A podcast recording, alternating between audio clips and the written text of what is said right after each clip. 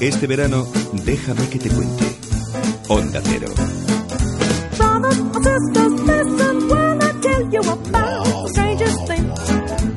Como el asfalto, que viendo la tierra quisiera ser flores, quisiera ser rama, quisiera ser viento, así empezó y así empezamos. Y así, como que no quiere la cosa, ha llegado el verano. Y nosotros queremos comenzar esta estación haciendo lo que más nos gusta, radio, y compartiéndola contigo. Hasta las 11.10 en Canarias. Nubes negras en mi alrededor y en mi vida el sol no brilla. Si has venido a ponerme peor, ponte en la fila. Nos ponemos en la fila para que uno de los componentes de los secretos nos cuente hacia dónde va y cómo se llega hasta aquí después de tanto tiempo. Hablaremos del Día de la Música. Hablaremos con Romain Puerto, las que nos llevará incluso hasta la Torre Eiffel y nos enseñará a volar. Serie Star con Félix Torán y viajaremos hasta Bombay en esta primera hora que queremos compartir contigo. Son dos, cada cual mejor. ¿Te quedas? En Onda Cero, déjame que te cuente. Eduardo Yáñez. Jesús Redondo, ¿qué tal? ¿Cómo estás? Hola, muy, muy bien, muy bien. Bienvenido Muy a los micrófonos de Onda Cero. Eh, bi- bien, rodando, sin parar y además con, con esa sensación de no de tener algo prestado, sino de estar permanentemente teniendo cosas que ofrecer, ¿no? Pues, pues sí, tal y como están los tiempos, pues, pues es de agradecer, la verdad. Y sí, pues, pues mm, están las cosas un poquito fastidiadas para todo el mundo y bueno, y en ese sentido, pues mira, no, no, no nos podemos quejar en absoluto. Oye, cuéntame, ¿dónde está el secreto para mantenerse durante tanto tiempo y tan bien? Pues uf, eh, yo creo que en ese sentido no, no es tampoco ya, yo creo que tampoco es ningún secreto, yo creo que básicamente es, no, no- no sé, nuestro público, es lo que nos mantiene ahí.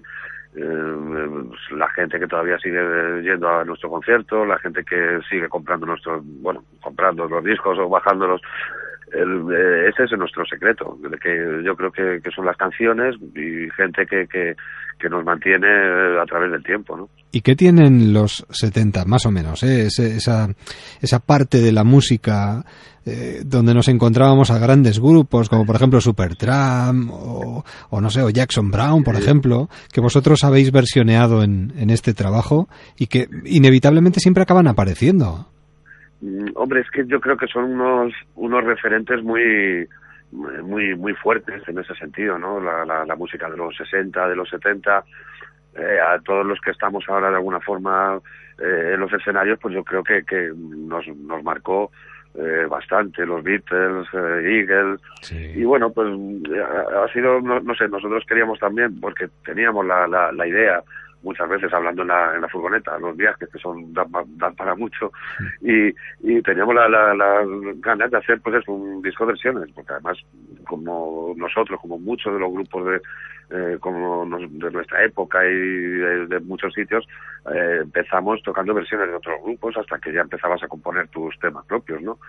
Entonces es una especie de, de homenaje a, a nuestras raíces, a, a nuestra- a los autores que nos influenciaron en, en toda esa época. Además, inevitablemente hemos ido creciendo con estos temas, ¿no? Es- efectivamente, Sí. claro. Pero bueno, aún así, pues hemos procurado también coger un, una, o sea, de hecho, pues hay un- una can- la canción mixteca, eh, la última del disco, y esta tiene, creo que más de 100 años de, de antigüedad. Y, y sin embargo, la de Ponte en la fila, que es de Ron Sesmith, pues es de hace cuatro años prácticamente. O sea que, eh, que se, se nota más la influencia de los 70, los 80, pero también hemos intentado abarcar un poco pues la- las cosas que nos han influenciado tanto el día de, de nuestra tierna infancia como hasta hace poco, ¿no? Bueno, entre tú y yo, y ahora que estamos aquí en los micrófonos de Onda Cero, ¿disfrutáis como el primer día de estas giras y, y de estos paseos por España? Pues sí, claro, claro, es que si no sería sería absurdo seguir en, en ese sentido en esto, ¿no? Yo creo que además eh, con el tiempo, pues eh, también, pues eh, ya, aunque sea por aburrimiento, aprendes más cosas, aprendes a tocar mejor, eh, los equipos mejoran, entonces ahora pues eh, pues lo- los, equipos técnicos hacen que, que, que nos escuchemos mucho mejor y, y eso también aporta para nosotros que, que, el, el concierto lo lo, lo disfrutes mucho más, ¿no? Eh, en ese sentido, pues, pues claro, en los 80 pues había veces que los equipos funcionaban o no funcionaban, te escuchabas o no te escuchabas, era, un poco más desastroso y ahora en ese sentido pues yo creo que también la, la técnica nos acompaña mejor y hace que, que, que, en ese sentido disfrutemos mucho más de los conciertos. Nueve y media, Centro Cultural Eguía, que sea un día redondo de verdad. Pues creo que creo creo que, que va Lo a apuntar de manera. Lo será, seguro. Jesús, muchísimas gracias. un saludo y hasta siempre. Muchísimas gracias a vosotros. Hasta luego. Adiós, hasta luego. Déjame que te cuente. En un Cero con Eduardo Yáñez. Música.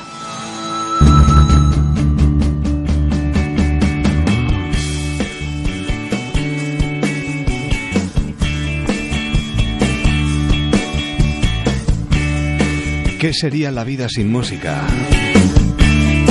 ¿Qué sería de un día sin música? ¿Nos podemos imaginar un minuto sin música? ¿Sin sonidos alrededor que nos hagan ver la cosa o las cosas de otra manera? Yo la verdad es que no me lo imagino. Eh, no sé si Lidia se imagina una vida sin música. Lidia, ¿qué tal? ¿Cómo estás? Buenas tardes. Muy buenas, Eduardo. Tardes, noches y bienvenida a los micrófonos de Onda Cero. ¿Te imaginas una vida sin música? Pues no, No, la ¿verdad? verdad es que no. Y más con la voz que tú tienes. Gracias.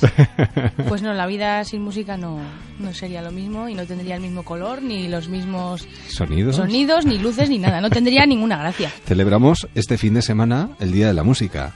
Vosotros además lo celebráis como le gusta a un grupo musical celebrarlo, ¿no? Claro. Sonando y tocando. Tocando, efectivamente. Y hablamos además eh, con una sensación muy agradable porque Sky Beats está con un trabajo calentito, eh, ultimando todos los detalles y que va a salir a la calle dentro de nada. Y va por buen camino, yo creo, vamos. ¿Cuánto le queda a ese trabajo? Pues más o menos, nada, semanas. Para que esté terminado, ya estamos haciendo los últimos retoques, Sí. escuchando cositas, pero en breve ya estará listo. Además lo presentáis, tengo entendido. Bueno, Sergio, ¿qué tal? ¿Cómo estás, Sergio? Hola, muy buenas, buenas otro, tardes. Otro de los componentes, eh, sois concretamente cuatro. Eh, Gus González y Manu Gestido. Manu, ¿qué tal? ¿Cómo estás? Muy bien. Bienvenido. Eh, enhorabuena, ¿eh? Gracias. Porque Vamos, esto, porque esto de publicar un disco no es fácil hoy en día. Eh, t- no voy a decir que es imposible, pero vamos, yo creo que publicar un disco es improbable. Bueno, vosotros lo habéis conseguido gracias a esas nuevas fórmulas que están hoy en día en boga y que se están utilizando mucho como el crowdfunding, ¿no? Sí, concretamente nuestra fórmula es una variante del clásico, ya clásico, crowdfunding, es que lo titulamos en su día crowdfinding. Ah. Es un juego de palabras, porque nosotros lo que propusimos es, en vez de que eh, los seguidores del grupo, la gente que quisiera aportar un dinero por adelantado, Sí. ofrecerles un concierto en directo interpretando el disco que va a salir íntegro eh, en, en directo en un escenario Sí, sí, sí.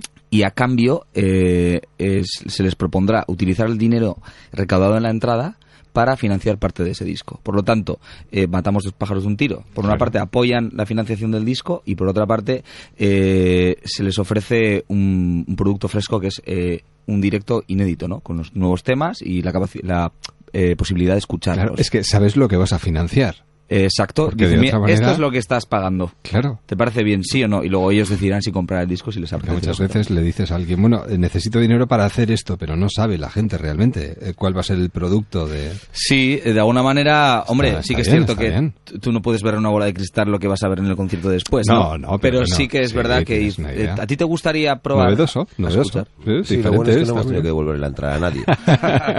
o sea, no más hasta acabar, co- cogimos el dinero y fuimos corriendo. Y, y no para- solo eso, sino que os habéis metido en el estudio y ahora estáis retocando todo, está todo grabado. Los 11 temas creo que ya están grabados. Eso vez- Vamos a grabar a los tres días, ¿no? Sí, Sí. nada, en nada, y nada, todo lo que son las bases ya musicales, eh, Sí. eh, todo lo que tiene que estar eh, en, en la grabación está, entonces ahora ya estamos con eso, con las mezclas un poco, eh, afinando un poco la, pues eso, el producto Mm. y dándole pues eh, los diferentes aires que tiene que tener cada tema. Bueno, ¿no? además creo que ha caído alguna sorpresita en el trabajo. De todas formas, yo os voy a comprometer, ya que estamos en directo, en cadena, para todas las emisoras de Onda Cero, sé que presentáis este trabajo en el Festival de Jazz de San Sebastián. Parte del trabajo. Parte del trabajo. sí. Vale, vale, vale, vale. Que Es, es, una, es un trabajo bastante complejo y entonces eh, eh, por fechas y todo Sí. eh, lo que vamos a hacer es eh, vamos a intentar presentar eh, una edición especial de cuatro temas es para el Festival de Jazz de San Sebastián Está muy bien. eh, ya que es su, su 50 aniversario Sí. y todo esto y haremos una, un EP con, con unos temas de avance y luego ya cara a noviembre eh, presentaremos el trabajo Empezáis con un a poco más de calma, por todas porque claro ha sido todo muy rápido y al final tenemos que hacer mm, dar muchos pasos y Claro. vamos un poco ajustados. Qué bien.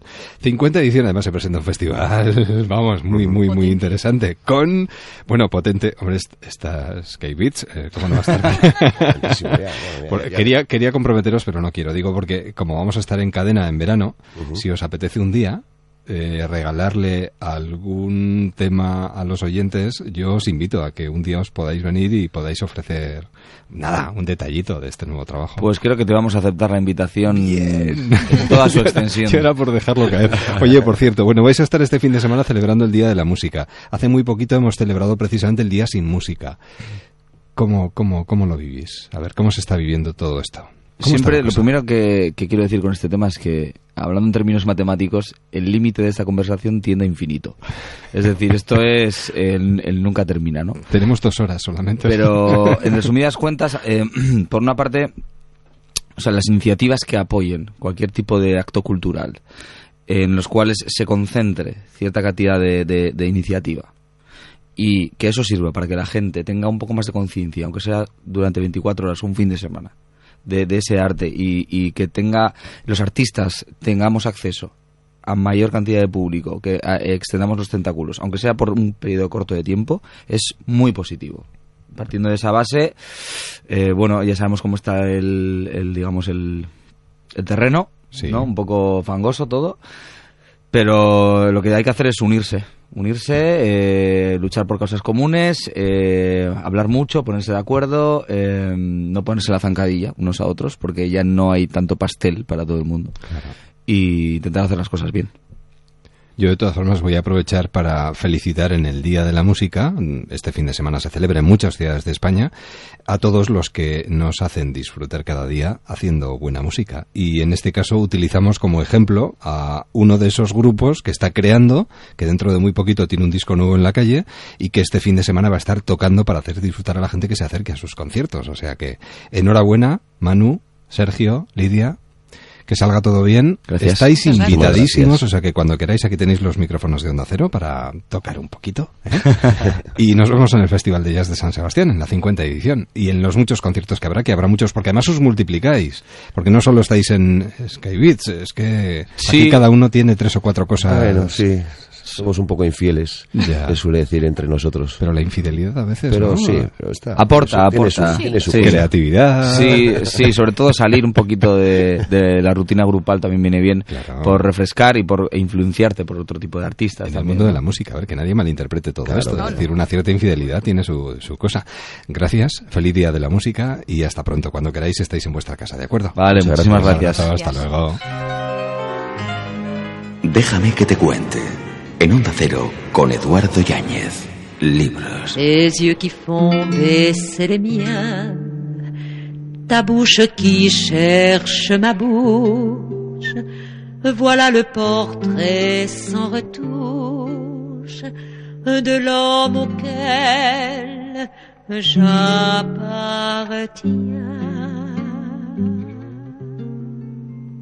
Nos lanzamos durante los próximos minutos al mundo de la fantasía, pero cuidado con esta fantasía, porque es una fábula moderna que se convierte en, eh, yo diría que en una filosofía de vida aplicable a la vida moderna que llevamos hoy en día. Bueno, no sé si estará de acuerdo conmigo Romain Puertolas, que es el responsable de esta niña que se traga una nube tan grande como la Torre Eiffel. Y esto es posible. Romain, ¿qué tal? ¿Cómo estás? Muy Hola, buenas. muy bien. Bienvenido a los micrófonos de Onda Cero. Dichosa imaginación la tuya, el poder de la imaginación que tienes dentro de, de esa cabeza. Madre mía. Sí, sí, vaya cazuela, ¿eh? desborda, desborda de, de ideas, hasta me canso yo de, de tantas ideas y tanta Terrible. imaginación. Además, eh, vamos a ver, empezamos por los títulos. Títulos largos, el anterior también lo era, este también, emulando pues a los clásicos de toda la vida, ¿no? Sí, sí, es una referencia a lo que se escribía antes en la Edad Media, ¿sabes? Los títulos eran muy largos así, por lo menos los títulos de capítulos, y esto me encantaba. Claro. Donde se verá que nuestro protagonista se va a India y encuentra tal y tal, tal. O sea, eso... Adelantas la historia de principio. Eso, exactamente, pues el título igual, es la primera frase, y entonces es importante que el, el lector entre ya en mi mundo. Claro. Eh, ¿Es verdad que todos estos libros, el anterior, este, los que estás escribiendo en estos momentos, pues sé que no paras de escribir, ahora te dedicas única y exclusivamente a la escritura, los escribes con el móvil? Sí, escribo 90% de la novela en el móvil, porque yo no paro mi actividad, no paro mi vida para escribir, ¿sabes? Hay muchos escritores que se paran un año entero que se encierra en una habitación y tal. Yo no, yo vivo mi vida normal, voy al supermercado, voy a correos, hago lo que sea y me viene la novela así. Entonces, voy escribiendo, o paro o no, o, sigo andando y me doy choque por todos los sitios de la cabeza, pero yo sigo andando y escribiendo y no chateando, sino enviándome las frases por mail. A tu correo. A mi correo y las frases de la novela. Y después lo retoco un poco, pero verdad que es un flujo que sale casi como lo lees en la novela, es casi como me ha salido en el móvil. Además llegas a casa, prácticamente ya sabes dónde colocar la pieza, porque es como una especie de puzzle, lo colocas allí y lo vas poco a poco completando. Exactamente, sí. En mi cerebro, que es el que hace todo, yo no, ¿eh? yo soy el ejecutor. Ah. En mi cerebro que lo hace todo y sabe exactamente dónde va cualquier cosa. O sea, bueno. Y me ha salido bien hasta ahora. ¿eh? Ah, no, no, y tanto que sí, porque el otro fue un éxito y esto lo va a ser, estoy convencido de ello, porque ¿cuántas traducciones llevas ya? ¿Cinco, seis? ¿Y se va a traducir más todavía? Eh, bueno, el primero son 37 idiomas. Ya, ya, ya. Fakir, sí. Ese Fakir, sí, sí. Eh, estamos haciendo la película también, o sea... Sí, ah, vaya. Sí. Estamos con la película. Es ¿Para, ¿para cuándo? ¿Para, ¿Para, el año que viene? ¿Para este año? 2017 sale. 2017. Sí, la han anunciado en Cannes, así que estamos con ello. Yo escribí el, el guion y, nada, la vamos ¿Y a pudiste elegir también, porque claro, el escritor al final se imagina los personajes, ¿pudiste tomar decisiones también a la hora de elegir a actores, actrices? No, no, no eso no. Sí, me, me sí, sí, me, me preguntan mi, mi opinión, sí. entonces estamos con el reparto justamente, ya hemos encontrado el Fakir, el personaje principal, que es Danush, un actor de Bollywood. Ah, sí. Eh, y el resto ya estamos con ello ahora, pero siempre me lo preguntan, ¿eh? Sí. Muy contento. Sí, muy contento. Bueno, y, y este que llevará el mismo camino, ¿cuántas traducciones lleva ya? Este ya estamos con 16 idiomas. ¡Qué bárbaro! sí, entonces, y en España ha salido, es el primer país extranjero, porque la versión original es en francés. Sí. Eh, España es el primer país en que, en que sale. Ahora sale en Dinamarca y ya sigue. ¡Qué maravilla! Bueno, Romain, háblanos de esta fábula de nuestros días. ¿Cómo, cómo surge? Es decir, ¿dónde eh, mm, se dispara todo esto? Pues tenía razón, es mi filosofía de vida que plasmo en una, en una novela en, con una historia. Aquí es la historia de una cartera parisina que ha adoptado una niña enferma en, en Marrakech y que la va a, ir a recoger un día para llevársela a París para que le den un mejor tratamiento, ¿no? Y lo que pasa es que aquel día es el día de la erupción volcánica, esa islandesa, y hace que el tráfico aéreo esté parado, ya no hay trenes, ya no hay coches, o sea, ya no hay ninguna solución para ir ahí a hacer París-Marrakech. Sin embargo, esta mujer es una mujer muy que se supera siempre a sí misma y que no, no abandona y le ha prometido a su hija que venía a recogerla esta noche misma y lo va a hacer, lo va a hacer. es una novela echa a volar. Va a echar a volar, va a aprender a volar en un monasterio tibetano donde le van a enseñar una técnica. Espera, es una técnica muy muy seria iba a decir, pero no, explico así cosas, ¿no? Hay que hacer esfuerzos, no es volar como Mary Poppins o como Superman, ¿no? Es, hay que currártelo, ¿no? Sí. Y, lo va a hacer para, para, enseñar que el amor da alas, para que lo imposible eh, se vuelve posible cuando quieres una cosa. Además, eh, tú eres especialista en personajes variopintos. Aquí nos encontramos a un chino que habla como un pirata, unos monjes tibetanos que, que, escuchan a Julio Iglesias, por ejemplo, por poner algunos detalles. Cada uno encuentra donde quiere su propia filosofía, eso también es verdad, ¿no? Es un canto a la tolerancia. Sí, exactamente, es mi mensaje, eh, porque nos van dictando, ¿sabes? Que la filosofía, pues la ha escrito Sócrates, la ha escrito Spinoza, Kant, todo eso. Yo mi filosofía realmente la cojo de la vida y de las cosas que me rodean. Cada uno puede encontrar su filosofía en lo que sea. Y por eso cojo el, bueno, el, es muy exagerado, pero por, por, eso cojo la letra de Julio Iglesias. Estos monjes la cogen de la letra de, de Julio Iglesias. Y, es para decirte que, mira, que no hay dictat, que tú puedes coger tu filosofía de donde, la, donde quieras, donde más te toque y más te hable. Es eso lo más importante, porque tu vida es tuya, no es la vida de los demás. Tu vida es tuya y tú haces lo, lo que quieras con tu vida. Además, de verdad. Y eh, subrayo algo muy importante, el amor de una madre es tan fuerte bueno, yo diría que es lo más fuerte que hay, ¿no? Para, para un hijo, por ejemplo. Sí, quería una historia así de amor indestructible y entonces pues he pensado en, el amor materno, ¿no? El amor paterno también, porque yo soy padre y quiero a mis hijos. Eh, pues como un amor indestructible, no puedes, eh, no puedes no querer a tus hijos y entonces va de eso. Claro. ¿El mundo tal y como es, te gusta o no te gusta, Romain? Pues hay muchas cosas que, me gustan y muchas cosas que no me gustan. Entonces lo que hago es que me quedo con las cosas que me gustan y cambio las que no me gustan. Eh, lo, hago en historias así, o sea que voy cambiando un poco la realidad para que sea más aceptable, eh, para no ver un poco, la, veo la realidad, ¿sabes? Pero la cambio. Es que de alguna manera cuando yo me, me, meto en tus libros tengo la sensación de meterme, como tú decías, ¿no? en una caja donde nos podemos encontrar muchísimas sorpresas, pero también nos podemos evadir o cambiar las cosas de sitio, ¿no? Claro. Es como una evasión, nunca mejor dicho, un viaje hacia eh, lo, lo, que parece anormal, pero acaba convirtiéndose en normal y hace anormal lo que vivimos en nuestra vida diaria. Es una cosa muy curiosa. Exactamente, no es fantástico. Yo no escribo ciencia ficción, escribo unas cosas que son reales. Lo que pasa es que cambio un poco. Los personajes no son personajes que te sueles topar en la, en la calle, ¿no? Pero podrías encontrarlos. Eh, todo es plausible y todo lo que pongo es plausible. Y este libro, aunque la mujer está eh, eh, aprenda a volar, y que te puede parecer una cosa totalmente absurda, ridícula, pues es el libro más realista y se ve al final. Al final hay una, una cosa muy importante, hay un giro. hay un giro que hace que te dice, Dios mío, pero eh, no me lo esperaba, ¿no? Y entonces por eso es muy importante leerlo hasta el final. Por cierto, escribes tus novelas sobre países en los que no has estado. ¿Te gusta imaginártelo todo? Sí, escribo bastante, bueno, sobre lo que conozco y también sobre lo que no conozco, porque tengo una visión que no está contaminada por el turismo y por las cosas reales que hay, ¿no? Por ejemplo, tú puedes imaginar Egipto y tal, las pirámides y tal. Prefiero imaginármelas como cuando estaban sin, sin ser descubiertas, ¿no? Es más romántico, es más exótico que ahora vas a Egipto y te tienes que puede pegar una cola de dos horas antes de entrar con todo el mundo ahí variopinto con short y sandalias y, sombreritos y que te venden las postales y tal y yo creo que esto pierde un poco de autenticidad y a veces son mejores las cosas que te imaginas que las cosas que ves realmente. Bueno, Romain Puertolas, de origen franco-español, ahora estás en el sur viviendo y dedicado a escribir, ¿no? Sí. Naciste en el 75 en Montpellier. Llama mucho la atención tu currículum, sobre todo por, por lo mucho y diferente que has hecho en tu vida, desde DJ a profesor de idiomas, traductor, intérprete auxiliar, coordinador de vuelo, no sé, empleado de AENA, eh, limpiador de, tragaperras, inspector de... Vamos, eh, todo eso también te habrá enseñado muchas cosas. Sí, no hay que buscar ninguna vinculación entre ellos. Yo cuando era niño... Pues mi madre me pagaba un viaje en el tío vivo, ¿no? Y entonces me tenía que subir en el, por ejemplo, el camión de bomberos y tal y no moverme. Yo no podía hacerlo. Entonces me movía, me, movía, me cambiaba del, del camión de bomberos al cohete de astronauta, al coche de policía, al helicóptero y tal y lo he hecho y lo he aplicado en mi vida. O sea, yo cuando sea mayor no quiero decirme, mira, toda mi vida he sido, pues no sé, panadero o, o, médico, tal. No, yo he sido panadero, médico, astronauta, policía, eh, bombero. Yo he hecho todo y he tenido mil vidas en esta sola vida, que solo hay una.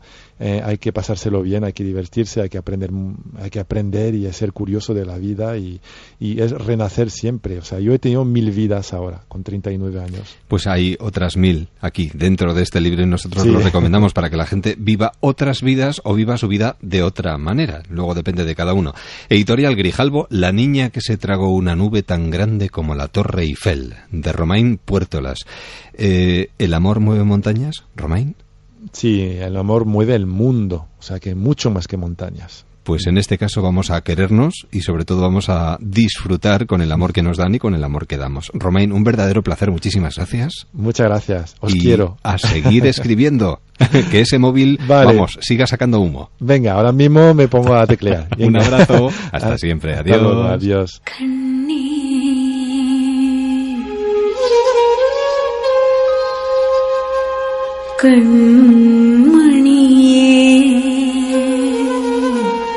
Superamos la barrera de las nueve y media, de las ocho y media en Canarias, aquí en Déjame que te cuente y en cadena, con ganas de continuar nuestro viaje. Déjame que te cuente, en un acero, con Eduardo Yáñez. Viajes.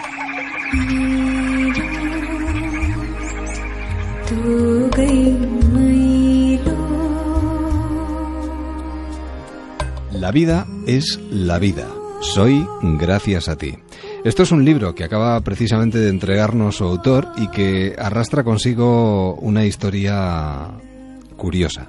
Curiosa y al mismo tiempo muy gratificante, sobre todo por lo que está produciendo o está arrastrando consigo últimamente. Bueno, eh, él está con nosotros, es Amin Saik, nació en Bombay y durante varios años fue un niño de la calle. Amin, bienvenido a los micrófonos de Onda Cero y gracias por estar con nosotros. Thank you very much to allow me to be here. También está con nosotros Regina, que en este caso eh, se lo agradecemos muchísimo porque en Regina Martínez eh, nos va a ayudar en la traducción para que vayamos entendiendo todo lo que nos vaya contando Amin. Regina, gracias por estar aquí con nosotros. Gracias a vosotros. Eh, bueno, Amin, eh, como digo, fue niño de la calle en las estaciones de Bombay. Durante esos años sobrevivió a la dureza de la vida en las calles, mendigando, limpiando zapatos, comiendo los restos de la comida que otros tiraban y sufriendo abusos.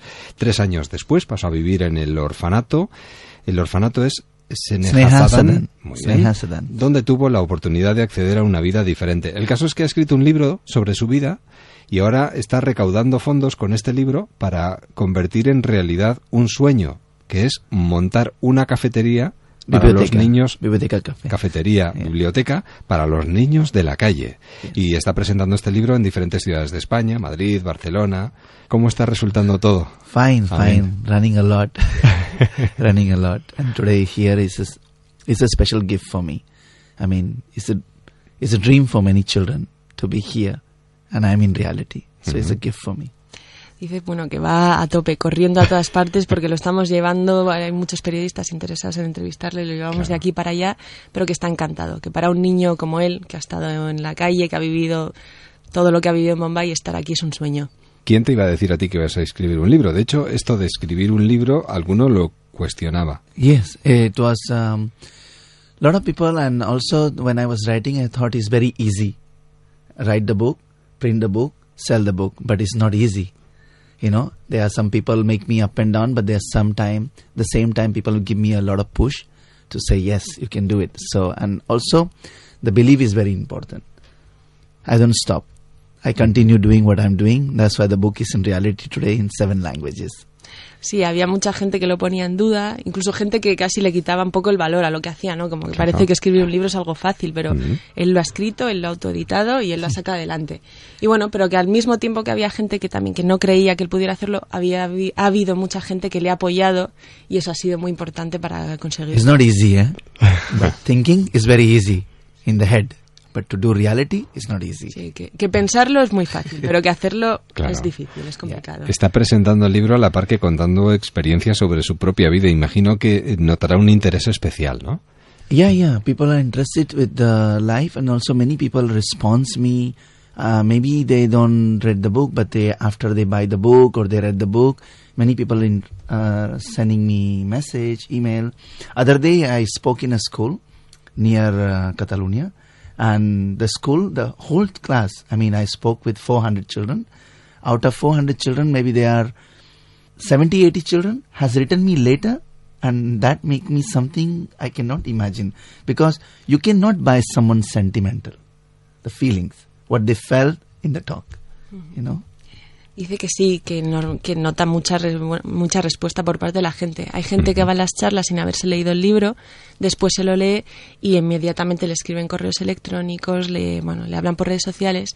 Y que el otro día estuvo dando una charla en un colegio, había 400 niños en esa charla y de esos 400 recibió mensajes después de la charla de 70 de ellos. was something i cannot tell you even the, when i opened the file teacher said i mean this is the present for you and i opened the file when i read the letter. For me was something like i believe the children are future.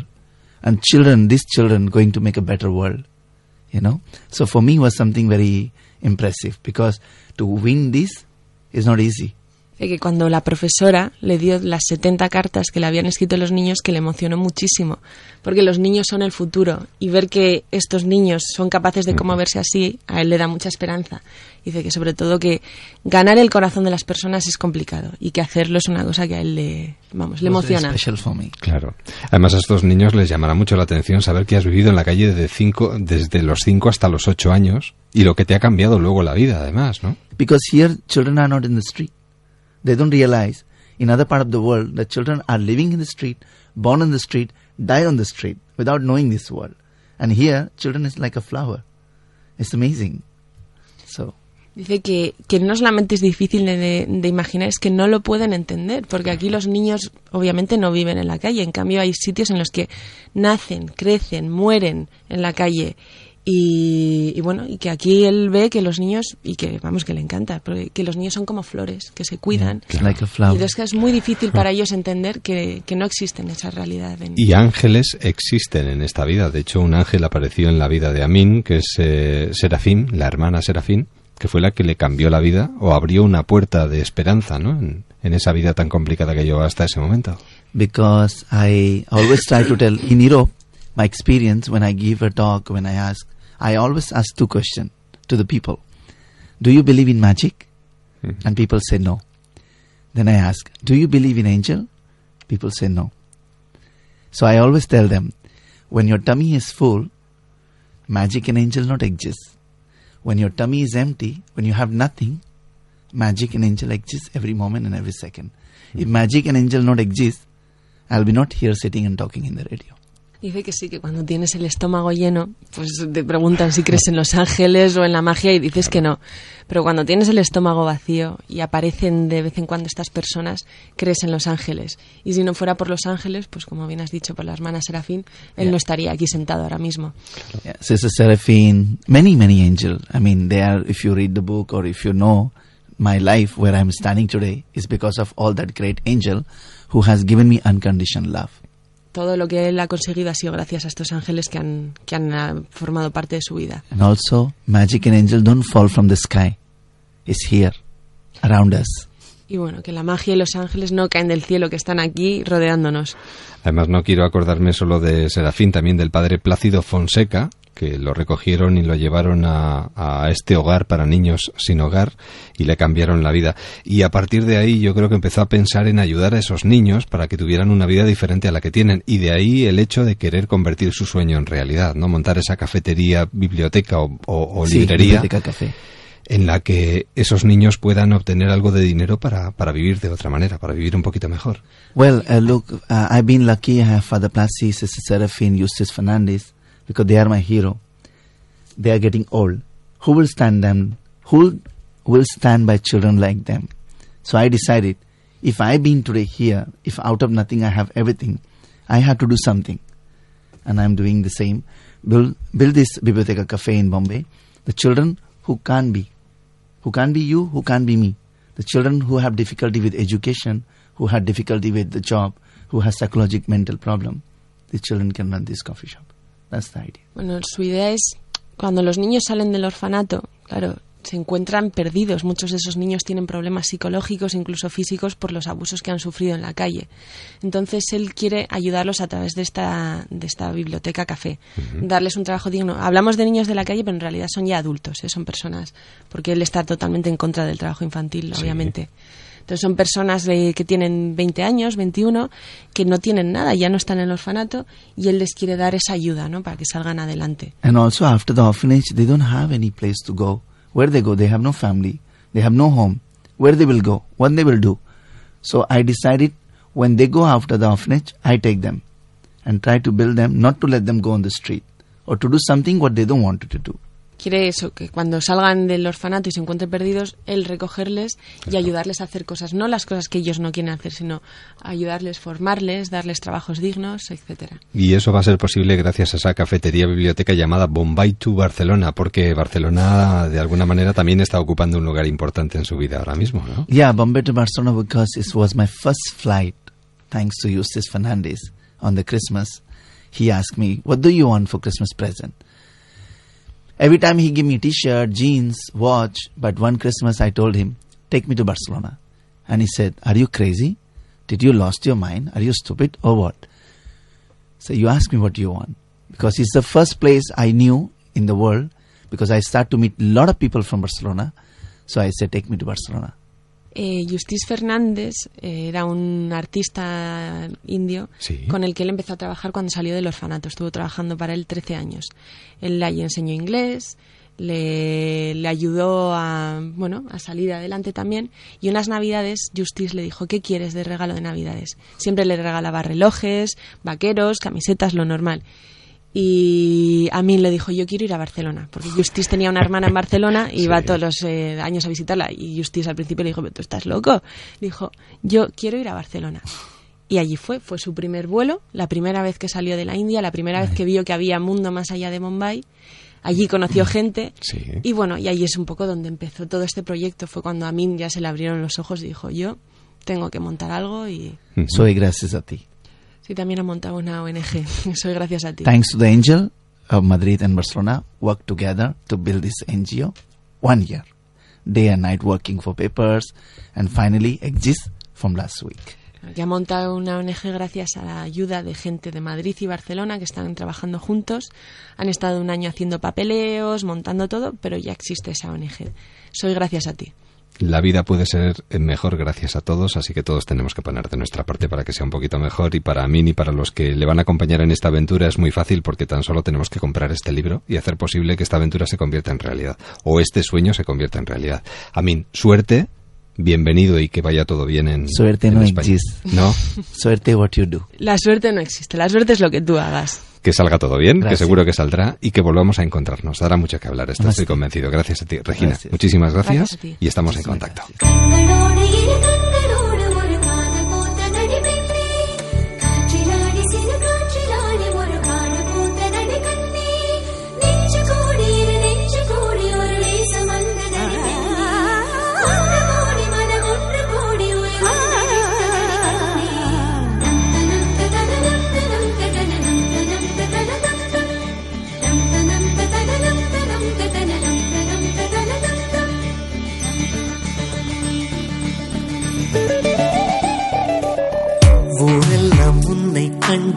கண்டு வியந்தாரா உன்னோடு காதல் சொல்லி நயந்தாரா அன்பே உன் பின்னால் யாரும் Déjame que te cuente.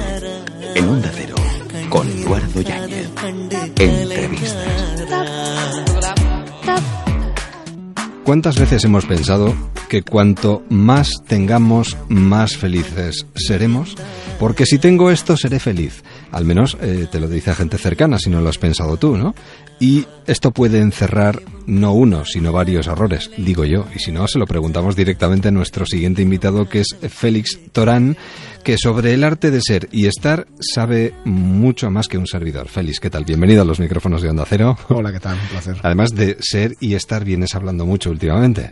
Sí, sí, con este último Por tu libro. último libro. El arte de ser y estar, que bueno, que trata sobre la felicidad, el éxito, el bienestar y precisamente sobre lo que has dicho al principio. Yo siempre suelo decir que para ser feliz lo único que necesitas es dejar de necesitar. Claro. Además se suele decir que uno, al menos lo dicen ciertas filosofías, ¿no? que uno es más feliz cuanto menos tiene. Bueno, yo siempre digo que lo que se trata es evitar el apego. Tener cosas en la vida, pues tampoco tiene, no tiene nada de malo, ¿no? Puedes No. tener una existencia buena, eh, puedes, eh, puede ser placentera, divertida, etcétera, etcétera, y puedes tener tus recursos mínimos bien cubiertos. Lo malo es cuando empieza a existir el apego, ¿no? Esa adicción a tener, tener, tener. Porque cada vez que tienes más, estás deseando Más- tener más. más y, quieres, Y te claro. pierdes todo. Cuanto más tienes, más quieres. Y además eso nos hace más infelices. Claro, claro. Porque al final lo único que haces es desear, desear, desear, y eso lo que representa es carencia, carencia, carencia. Así que siempre estás insatisfecho. bueno, eh, en este caso hablamos no solo de ese libro, sino de otros muchos libros, porque ¿cuántos son ya los que llevas a tus espaldas? Pues son ya 13 y estoy trabajando ya en el 14 Así que bueno, pues eh, vamos a una razón de dos libros por año. No son una saga, así que por lo tanto cada lector los puede seguir al ritmo que desee y siguiendo la trayectoria porque son bastante variados. Sí, además estoy viendo que hay libros de crecimiento personal para adultos, pero también en el capítulo infantil estás escribiendo cosas muy interesantes, como por ejemplo La varita mágica, otro de los libros que queremos recomendar hoy. Eh, esta ha sido mi última publicación con ediciones Carena y es un libro, bueno, que, que es un cuento para los niños que habla sobre temas de crecimiento personal. Les enseña el poder que hay en nuestro interior para conseguir todo lo que nos proponemos y temas como por ejemplo la meditación, la visualización creativa, la proactividad, la- el tratamiento de las resistencias interiores. Y es maravilloso ver que se lo están leyendo en cosa de dos tardes y luego te vienen hablando de, con toda naturalidad de sincronicidad, proactividad y de cosas que a, los adultos a veces nos cuesta entender. ¿no? Es que a veces parece que a los niños no se les puede hablar de determinadas cosas porque no las van a entender. Y luego después de hablarles de ello o después de haber oído hablar de ello, nos sorprende ver que razonan perfectamente sobre estas cuestiones, ¿no? Y estos temas además se deberían tratar en las escuelas. Yo es lo que intento un poco poner un, un granito de arena en ese sentido, porque los niños están perfectamente preparados. Y de hecho luego cuando somos adultos tenemos que aprender a veces estas cosas como manual de urgencia, ¿no? que no es lo que Claro. conviene, ¿verdad? Y además los padres me estoy dando cuenta que los leen en familia tanto o más que los niños. Porque aunque tú sepas algo, si te lo cuentan en una manera de cuento, a veces reparas en pequeñas cositas ¿no? que, que se te pasaban desapercibidas. El arte de ser y estar. ¿Por qué eh, todos queremos estar felices, ser felices y nos mueve tanto la felicidad? Yo lo resumiría con los cuatro mensajes clave de este libro, ¿no? El primero es que la felicidad existe. Eso garantizado existe y se puede conseguir. Segundo mensaje, no es fácil. Cuesta un trabajo en el día a día y hay que currárselo. Y claro, a todos nos gustan en los tiempos modernos las soluciones fáciles y cómodas, pero no es así. Tercer mensaje, con las herramientas prácticas que propongo en este libro para el día a día, el camino es mucho más fácil. Y cuarto mensaje, que creo que es el más importante. Si nos cuesta tanto ser felices, gran parte de la culpa la tiene que confundimos la felicidad con otras cosas que no son felicidad, como por ejemplo el bienestar o como por ejemplo el éxito. Y quizás intentar definir con palabras nuestros objetivos no es ponernos un freno a la hora de conseguirlos. Depende cómo los expresemos y los expresamos correctamente en forma de afirmaciones positivas, reflejando lo que queremos conseguir y no lo que no queremos conseguir, generalmente funciona. Eh, ¿Es posible conectar realmente con la felicidad? Es posible, lo que pasa es que esa, esa conexión la tenemos bastante oxidada. La felicidad no es algo que se pueda conseguir, aunque esto suene chocante, no se puede conseguir la felicidad, porque la felicidad ya está dentro de ti y está en el momento presente. No puedes conseguir algo que ya tienes. Sin embargo, lo que no tienes es la conexión, que la pierdes, ¿no? Los niños de pequeños conectan con la felicidad con una facilidad tremenda, ¿no? Sin embargo, a nosotros nos cuesta más, ¿no? Estamos acumulando hábitos de no felicidad continuamente. Así que se trata de entrenar esa conexión directa con la felicidad, pero también aprender a dejar de ser no feliz, ¿no? A salir de esos hábitos de no felicidad. ¿Y cómo eliminamos? Porque hay mucho elemento tóxico a nuestro alrededor, ¿no? Ese es un serio problema. ¿Cómo los eliminamos? Bueno, hay muchas técnicas en el libro, yo combino tres, Sí. tres disciplinas, la PNL o programación neurolingüística, Mm, algo de lo que se habla mucho se últimamente. habla además. mucho, Sí. el mindfulness, que se habla mucho últimamente, pero tiene milenios de antigüedad, realmente, bastante, ha, ha dado unos resultados que ya están más que probados, ¿no? Ya- ya hablamos de más de 2.500 años. Carpe diem. Pues sí. y después, además, la ecología mental, que integra esas dos cosas y además Sí. va más lejos. O sea, es- te viene a decir que puedes hacer un trabajo interior, pero no te olvides del exterior. O sea, trabaja desde dentro para ser más feliz y tener más éxito, pero recuerda que no estás solo en el mundo. Formas parte de una red de interdependencias, de un ecosistema sociocultural y no puedes ser feliz independientemente del resto, ¿no? Así que te enseña a ser feliz, pero también a reforzar tu conexión con los demás. Y todas estas herramientas, si las, las combinamos, pues lo que una no tiene lo pone otra y bueno, pues el todo es mayor que la suma de las partes, como diría Aristóteles. ¿no? No hay que buscar analizar, comprender ni razonar. Tan solo hay que contemplar con completa ecuanimidad para llegar a ese espacio entre el estímulo y la respuesta. Bueno, a veces estas cosas resultan un poco complicadas o se nos, se nos tercian complicadas. Claro, pero bueno, cuando, cuando se te explican pasito a pasito y con claridad, en realidad no lo son tanto, ¿no? Yo tengo la experiencia pues de hacerlo en muchas conferencias, en mis libros, y realmente ves que la gente lo entiende. Es, es, más fácil de lo que parece, ¿no? Sí. Bueno, es como lo de arrancar las malas hierbas, ¿no? Cuando uno está en el campo tranquilamente. Exacto, exacto. Bueno, se trata en considerar la mente como si fuera un jardín. Sí. Hay que eliminar la mala hierba mental. En su lugar hay que plantar las semillitas de comportamientos positivos, ¿no? Y de los que son comportamientos de felicidad. Pero también hay que proteger el jardín de plagas, ¿no? De que vengan nuevas malas hierbas, ¿no? Nuevas semillas contaminantes de alguna manera, ¿no? Y luego hay eh, conceptos que o sentimientos que mm, eh, más que ayudarnos eh, es todo lo contrario, nos frenan, que son por ejemplo la ira, la envidia y el miedo. Vaya, vaya. La- yo diría, bueno, se dice mucho de la envidia, eh, la ira y el miedo a veces se olvidan, pero son unos frenos terribles. Fíjate el miedo, lo que es, ¿eh? Es una sensación muy desagradable que sucede cuando nos sentimos amenazados y nos pone en una situación de pelear o huir. Cuando la amenaza es real, el miedo es natural y lo compartimos con los animales y ese miedo nos puede salvar la vida, es un mecanismo de supervivencia. Pero la mente humana es como es y a diferencia de los animales está creando todo el día dramas para causar amenazas que, que no son, ¿no? Nos hace percibir amenazas que no son reales y nos ponemos en esa situación de pelear o huir y generalmente terminamos huyendo. Por eso digo que cuánto se pierde el mundo cada día por culpa del miedo. ¿Cuánta gente hay con talento, con tantas cosas que ofrecer y no las ofrece porque el miedo desde dentro les está frenando? ¿no? Claro. ¿Qué es la procrastinación? Eh, un- una cosa que suena muy fea. Sí, así en principio es una palabra un tanto extraña, pero a ver. Eh, debo decir que, bueno, en castellano todavía no existe realmente, aunque lo utilicemos mucho, ¿no? Es Sí, al ¿eh? estilo americano, ¿no? Ajá. Viene del latín, de procrastinare, ¿no? Viene de dejar las cosas para más tarde. Dejar las cosas para más tarde no tiene por qué ser malo. Eso no es procrastinar, eso es postergar. O sea, yo tomo una tarea, la dejo para más tarde, pero la cambio por otra tarea más importante. Eso no tiene nada de malo. Desde la gestión del tiempo es bueno, ¿no? Le doy valor a lo importante. Pero procrastinar es dejar algo importante para más tarde y cambiarlo por algo que es menos importante, pero muy placentero. Ya. Entonces, en ese, en ese caso sí, me estoy poniendo un freno a mí mismo, ¿no? Porque le estoy dando más valor a lo placentero que a lo importante, ¿no? Y eso da lugar a la queja posterior. Claro. Yo no digo que no haya que divertirse y recrearse, Eh, por supuesto sí, que hay que sí. hacerlo, pero cada cosa en el momento oportuno, ¿no? Sí, sí. La verdad es que a veces nos, nos dejamos llevar por el efecto contagio. Lo que decías de la queja, desde luego, la queja es un, un tema contagioso total. Sí. La queja es tomar energía que tienes y utilizarla en lo que no quieres, en lugar de en lo que sí que quieres. Por ejemplo, te concentras en el coche tan feo que tienes y te quejas y te sientes mal. Podrías coger esa energía y emplearla en visualizar el coche que quieres y hacer un plan para lograrlo. Mañana por la mañana mirarás por la ventana y, y seguirás viendo el coche feo ahí. Claro. Pero lo conseguirás antes por ese camino que no por el de la queja, ¿no? Lo que pasa es que también la queja se convierte en una excusa en momentos determinados, porque claro, es que como está todo tan mal montado, como está todo tan mal hecho, es normal que fracasemos en nuestros objetivos, en nuestras metas, en momentos determinados de nuestra vida. Cuidado, ¿eh? A ver, la queja se puede utilizar eh, como crítica constructiva, entendida como tal, puede ayudar a construir, por Sí. supuesto. Pero yo cuando hablo de la queja no me refiero a esa queja, me refiero al típico quejica que se queja de todo. De todo. Y entonces es que tú te estás una hora hablando con un quejica y es que te quejas. Es algo contagioso. Sí, sí, es Así que si sacas a la queja de tu vida, te vas a hacer un favor a ti mismo, pero yo creo que se lo haces a la sociedad también. Es- No hay una varita mágica, ¿verdad? eh, bueno, la varita hay, hay mágica un está dentro que de se ti. Está dentro de ti. Hay un libro que se titula La varita mágica, pero varita mágica para conseguir las cosas no hay. Esfuerzo, Eh, dedicación. Bueno, el significado de la varita mágica es esa, ¿no? Que si tú te propones las cosas, el poder está dentro de ti, ¿no? Entonces necesitas, por supuesto, tener claro qué es lo que quieres, ser capaz de visualizarlo creativamente. Si lo ves en tu mente, ya has dado un gran paso, ¿no? Y después, por supuesto, no esperar sentado a que las cosas vengan, hay que entrar en acción y sobre todo no hay que ser activo solamente, hay que ser proactivo. Hay que tomar la iniciativa, no esperar a que las cosas ocurran, sino lograr Claro. que ocurran, ¿no? Hacerlas. y quitar tu freno de mano interior. Eso es muy importante, esas resistencias interiores que te frenan desde dentro, esas creencias limitantes de yo no valgo para esto, no tengo tiempo, esto no es lo mío, etcétera, etcétera. Claro. Hablamos con un autor, Félix Torán, de, aparte del arte del ser y estar y la varita mágica, de más de 150 publicaciones en diversas áreas científico-técnicas, así como coautor de una patente. Sí, sí, bueno, esto fue hace ya bastantes años en, eh, la- con la Universidad de Valencia, la Universidad Politécnica de Valencia, y tenía que ver con un sistema de monitorización de la calidad del agua vía Internet.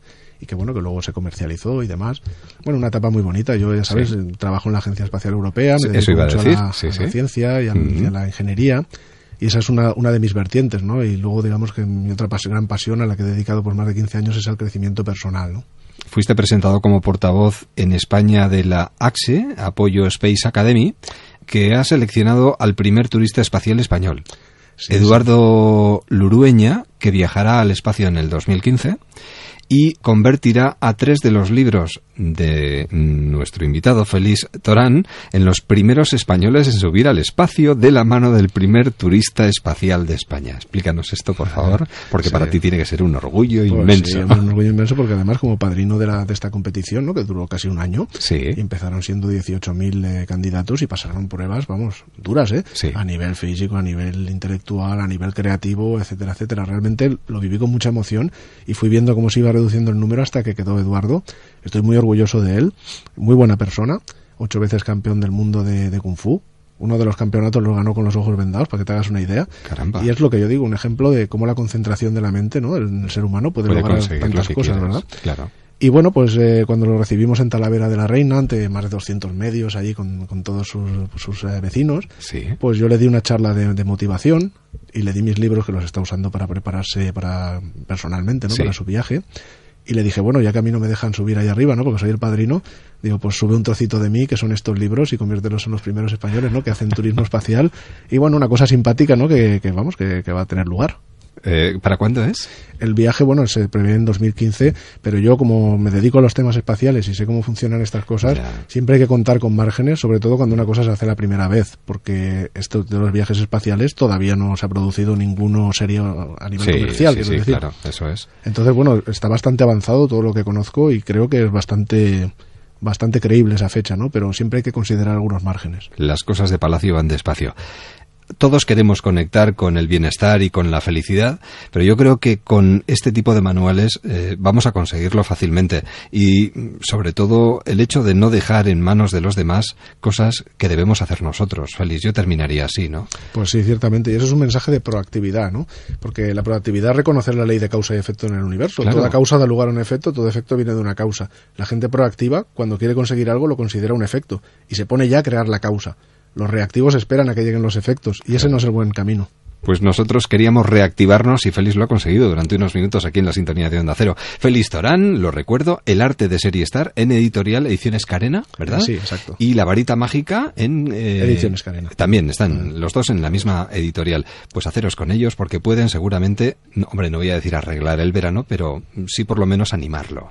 Muchísimas gracias, Félix. Gracias, un Y placer. buen verano. Hasta Gracias. pronto. Adiós. Ya lo decía Julio Cortázar en su novela Rayuela. ¿Cómo cansa ser todo el tiempo uno mismo? Quizá por eso haya que marcharse de vacaciones, pero vacaciones de uno mismo.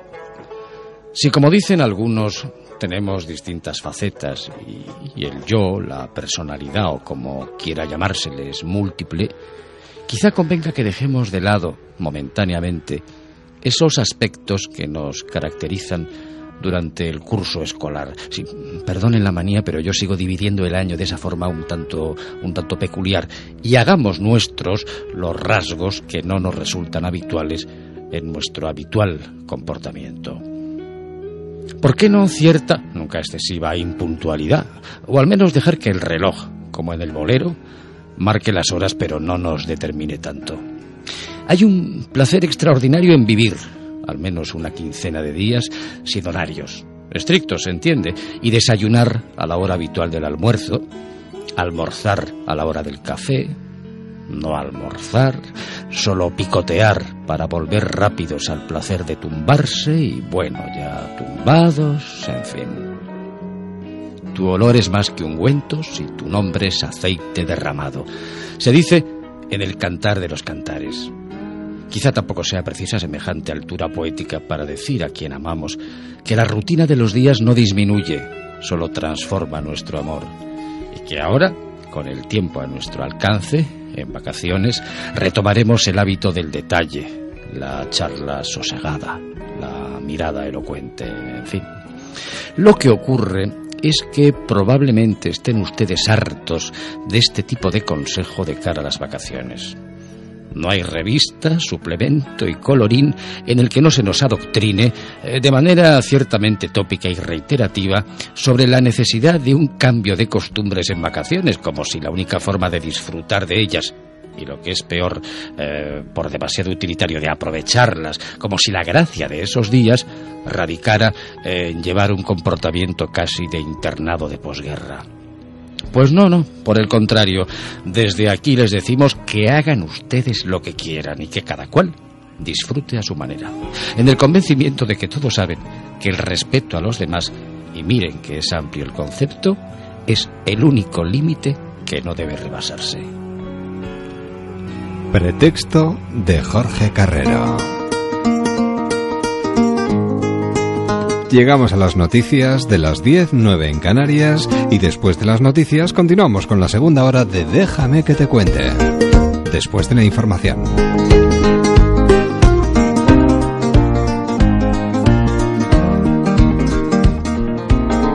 Gonna put the world away for a minute. Pretend I don't live in it. Sunshine gonna wash my blues away. Sweet love, but I lost it. She got too close, so I fought it. Now I'm lost in the world, trying to find me a better way. Wishing I was knee deep in the water somewhere. Got the blue sky breeze, and it don't seem fair. Only worry in the world is the tide gonna reach my chair. Sunrise, there's a fire in the sky. Never been so happy, never felt so high. And I think I might have found me my own kind of paradise.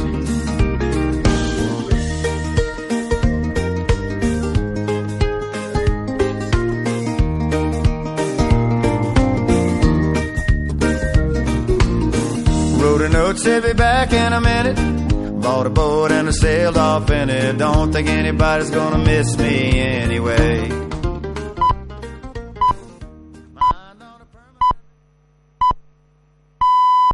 Son las 10, son las 9 en Canarias.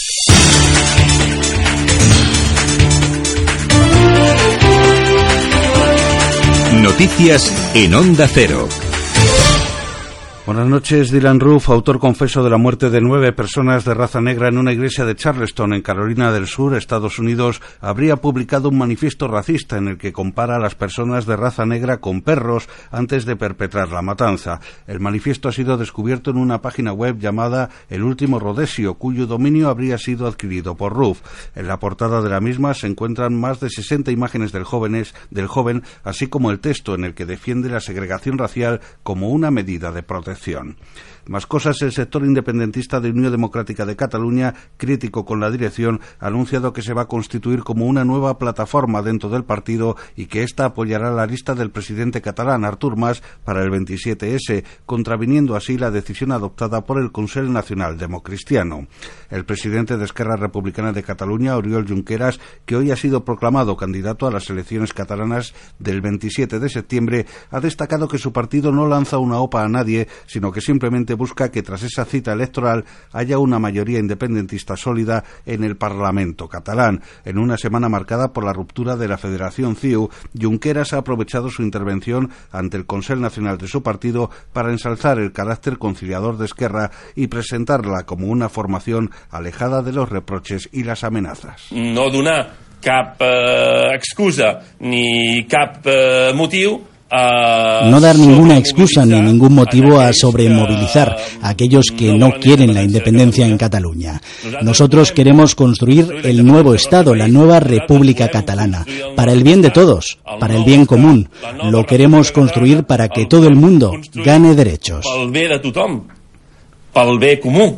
El volem construir perquè tothom hi guanyi drets. El secretario general del PSOE de Extremadura y candidato a la presidencia de la Junta, Guillermo Fernández Vara, ha asegurado que su formación es el partido de la centralidad frente al Partido Popular, que a su juicio se ha quedado solo y aislado. De esta forma, Fernández Vara ha defendido la capacidad de su partido de abrir espacios y de buscar consensos. El PSOE es el partido más centrado, el partido más centrado que hay en España porque es el partido que ha sido capaz de llegar a acuerdos con mucha gente, sobre todo pensando en la vida de mucha gente. Al partido que nos metió en Europa y nos sacó de una guerra, Rajoy no le puede llamar un partido de radicales. Creo que tenemos suficientemente acreditado a lo largo de la historia lo que significa la defensa de la moderación cuando hemos gobernado. Que hemos convertido las estrechas calles del PP en amplias avenidas del PSOE para que por ahí quepamos todos. Y agentes de la Policía Nacional han detenido a 11 personas y han desarticulado una organización especializada en la falsificación de documentos para el tráfico ilícito de vehículos de alta gama. Los arrestados habían sustraído 20 vehículos cuya venta les reportó un beneficio de 300.000 euros. Tiene los datos Mamen Rodríguez Sastre.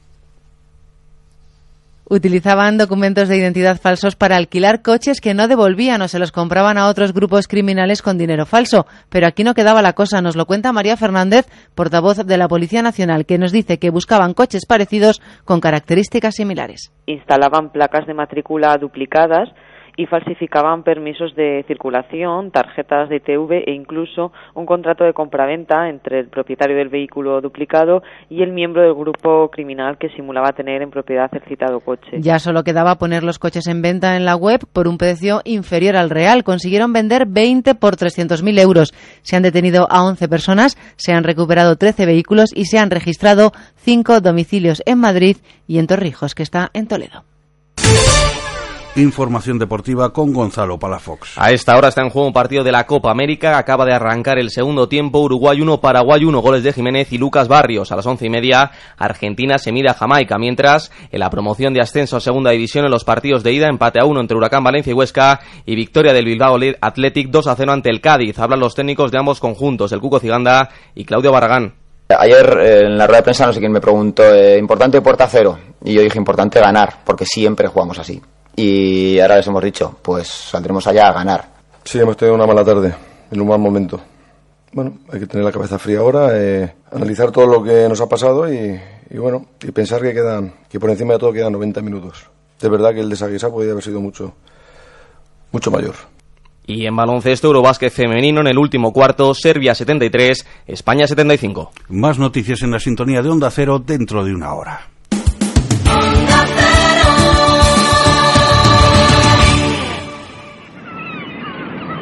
Música, libros, entrevistas, viajes, ocio.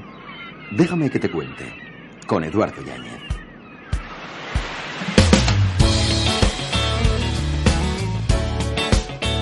Segunda hora de Déjame que te cuente hasta las 11, 10 en Canarias. Música, literatura, viajes en este primer sábado de verano.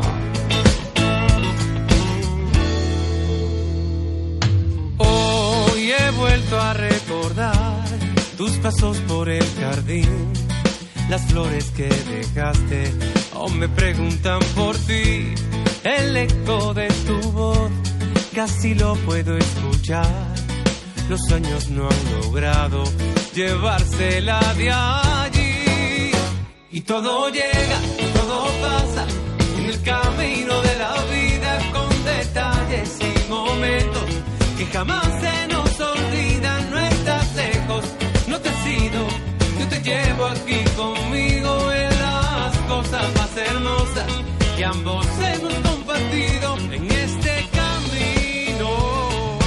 Este verano, déjame que te cuente. Onda Cero. Fin de semana musical, muy musical, con el Día de la Música, este día 21, mm, mm, para un cantante, músico, ¿qué, qué supone un día como este? Manu Tenorio, ¿qué tal? Buenas noches.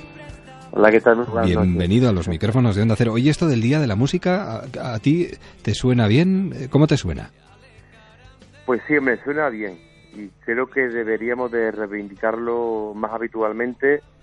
Y sobre todo creo que nos debería de servir para reivindicar un poco, pues bueno, pues a todos los músicos, a todos los autores, a todos los compositores y a toda la gente que profesionalmente se dedica a, la música, porque pienso que, que, que, bueno, que debemos de respetarlos y educarnos en el, en el respeto hacia ellos, porque al fin y al cabo la música, digamos que está llenando nuestra vida y nuestro tiempo constantemente y creo que que merece pues pues eso un respeto no Claro. Eh, ¿Tú te imaginas un día sin música? ¿Una vida sin música? Imagino que no, claro.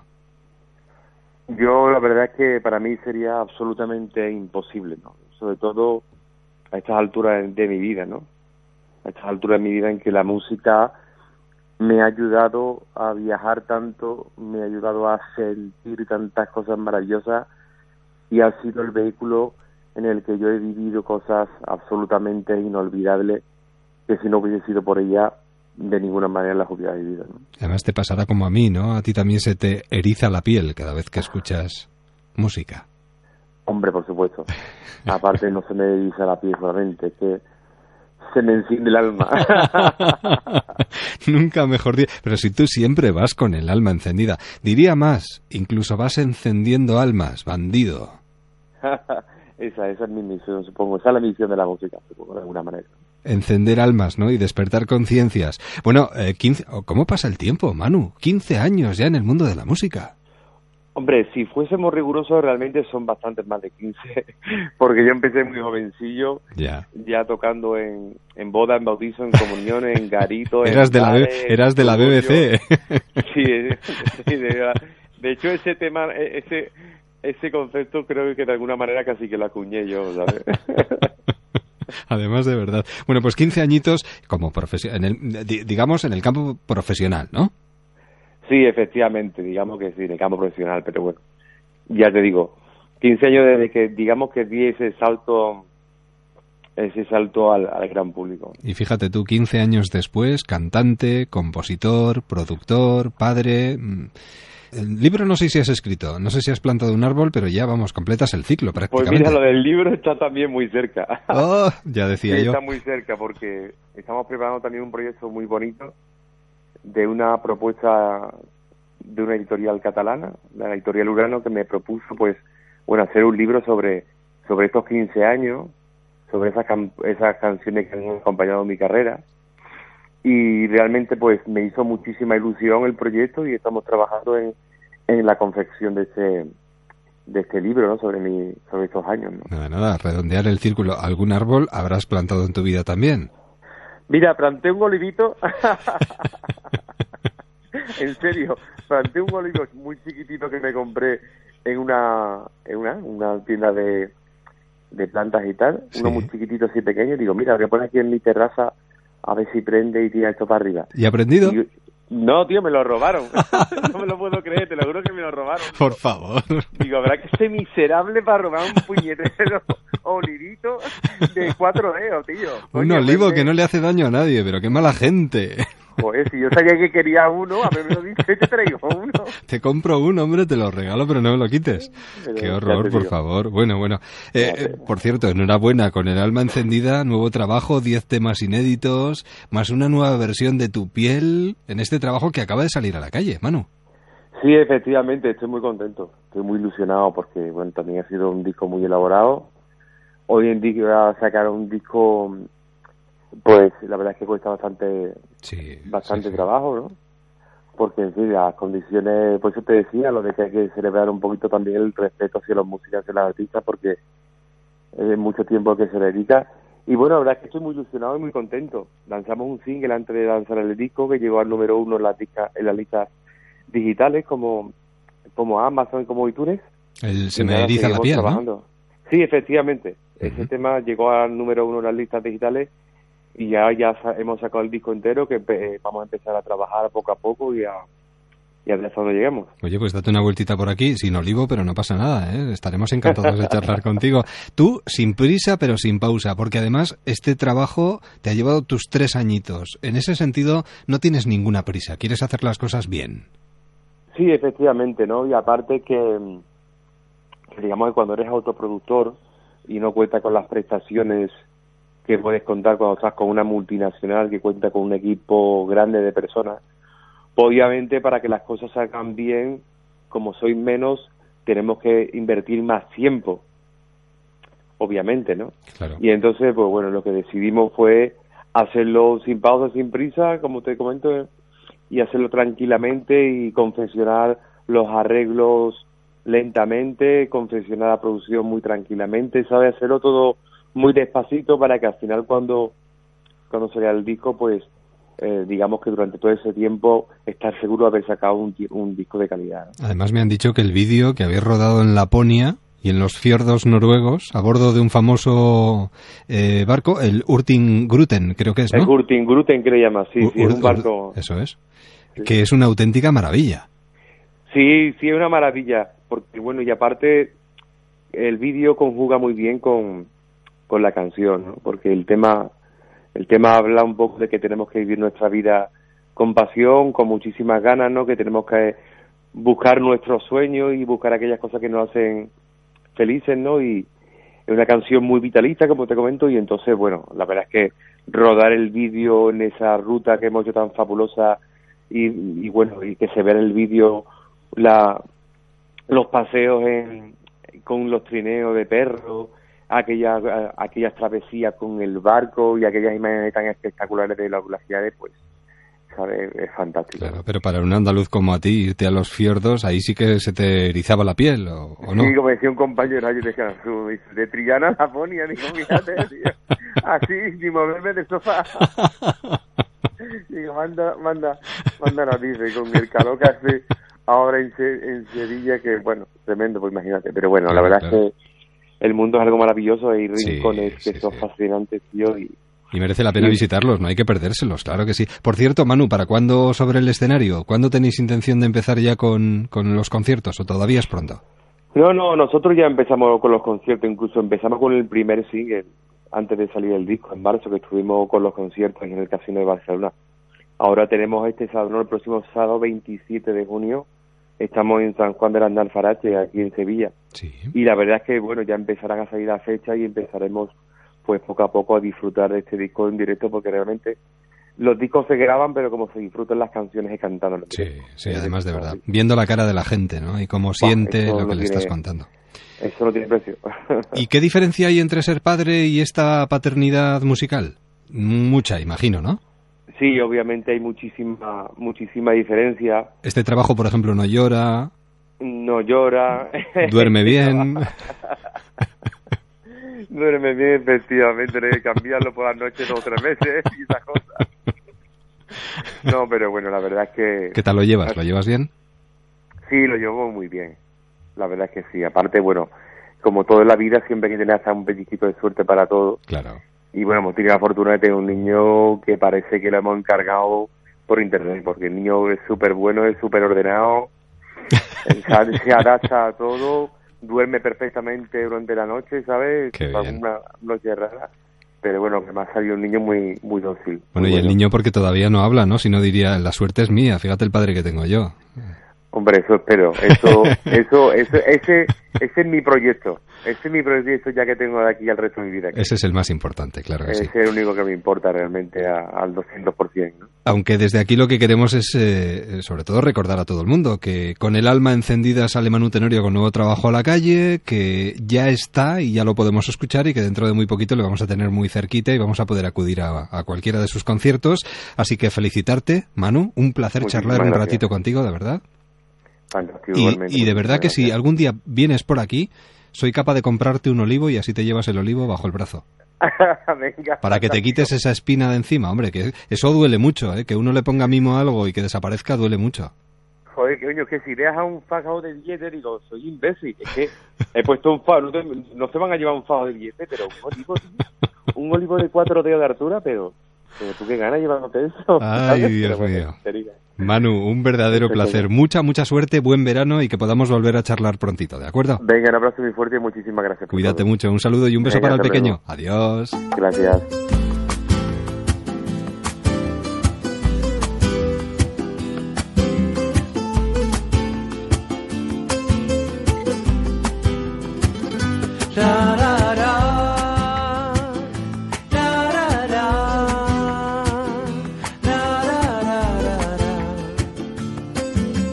Déjame que te cuente. Eduardo Yáñez. Se me eriza la piel y se me para el tiempo. Cada vez que te cuelas en mi pensamiento. Si estuvieras aquí, me dolería tenerte. Porque sé que más tarde me tocará perderte. Y yo, hombre sincero, llevo escondido un lamento que solo me habla de ¿Qué pasa si llamamos a las puertas del cielo?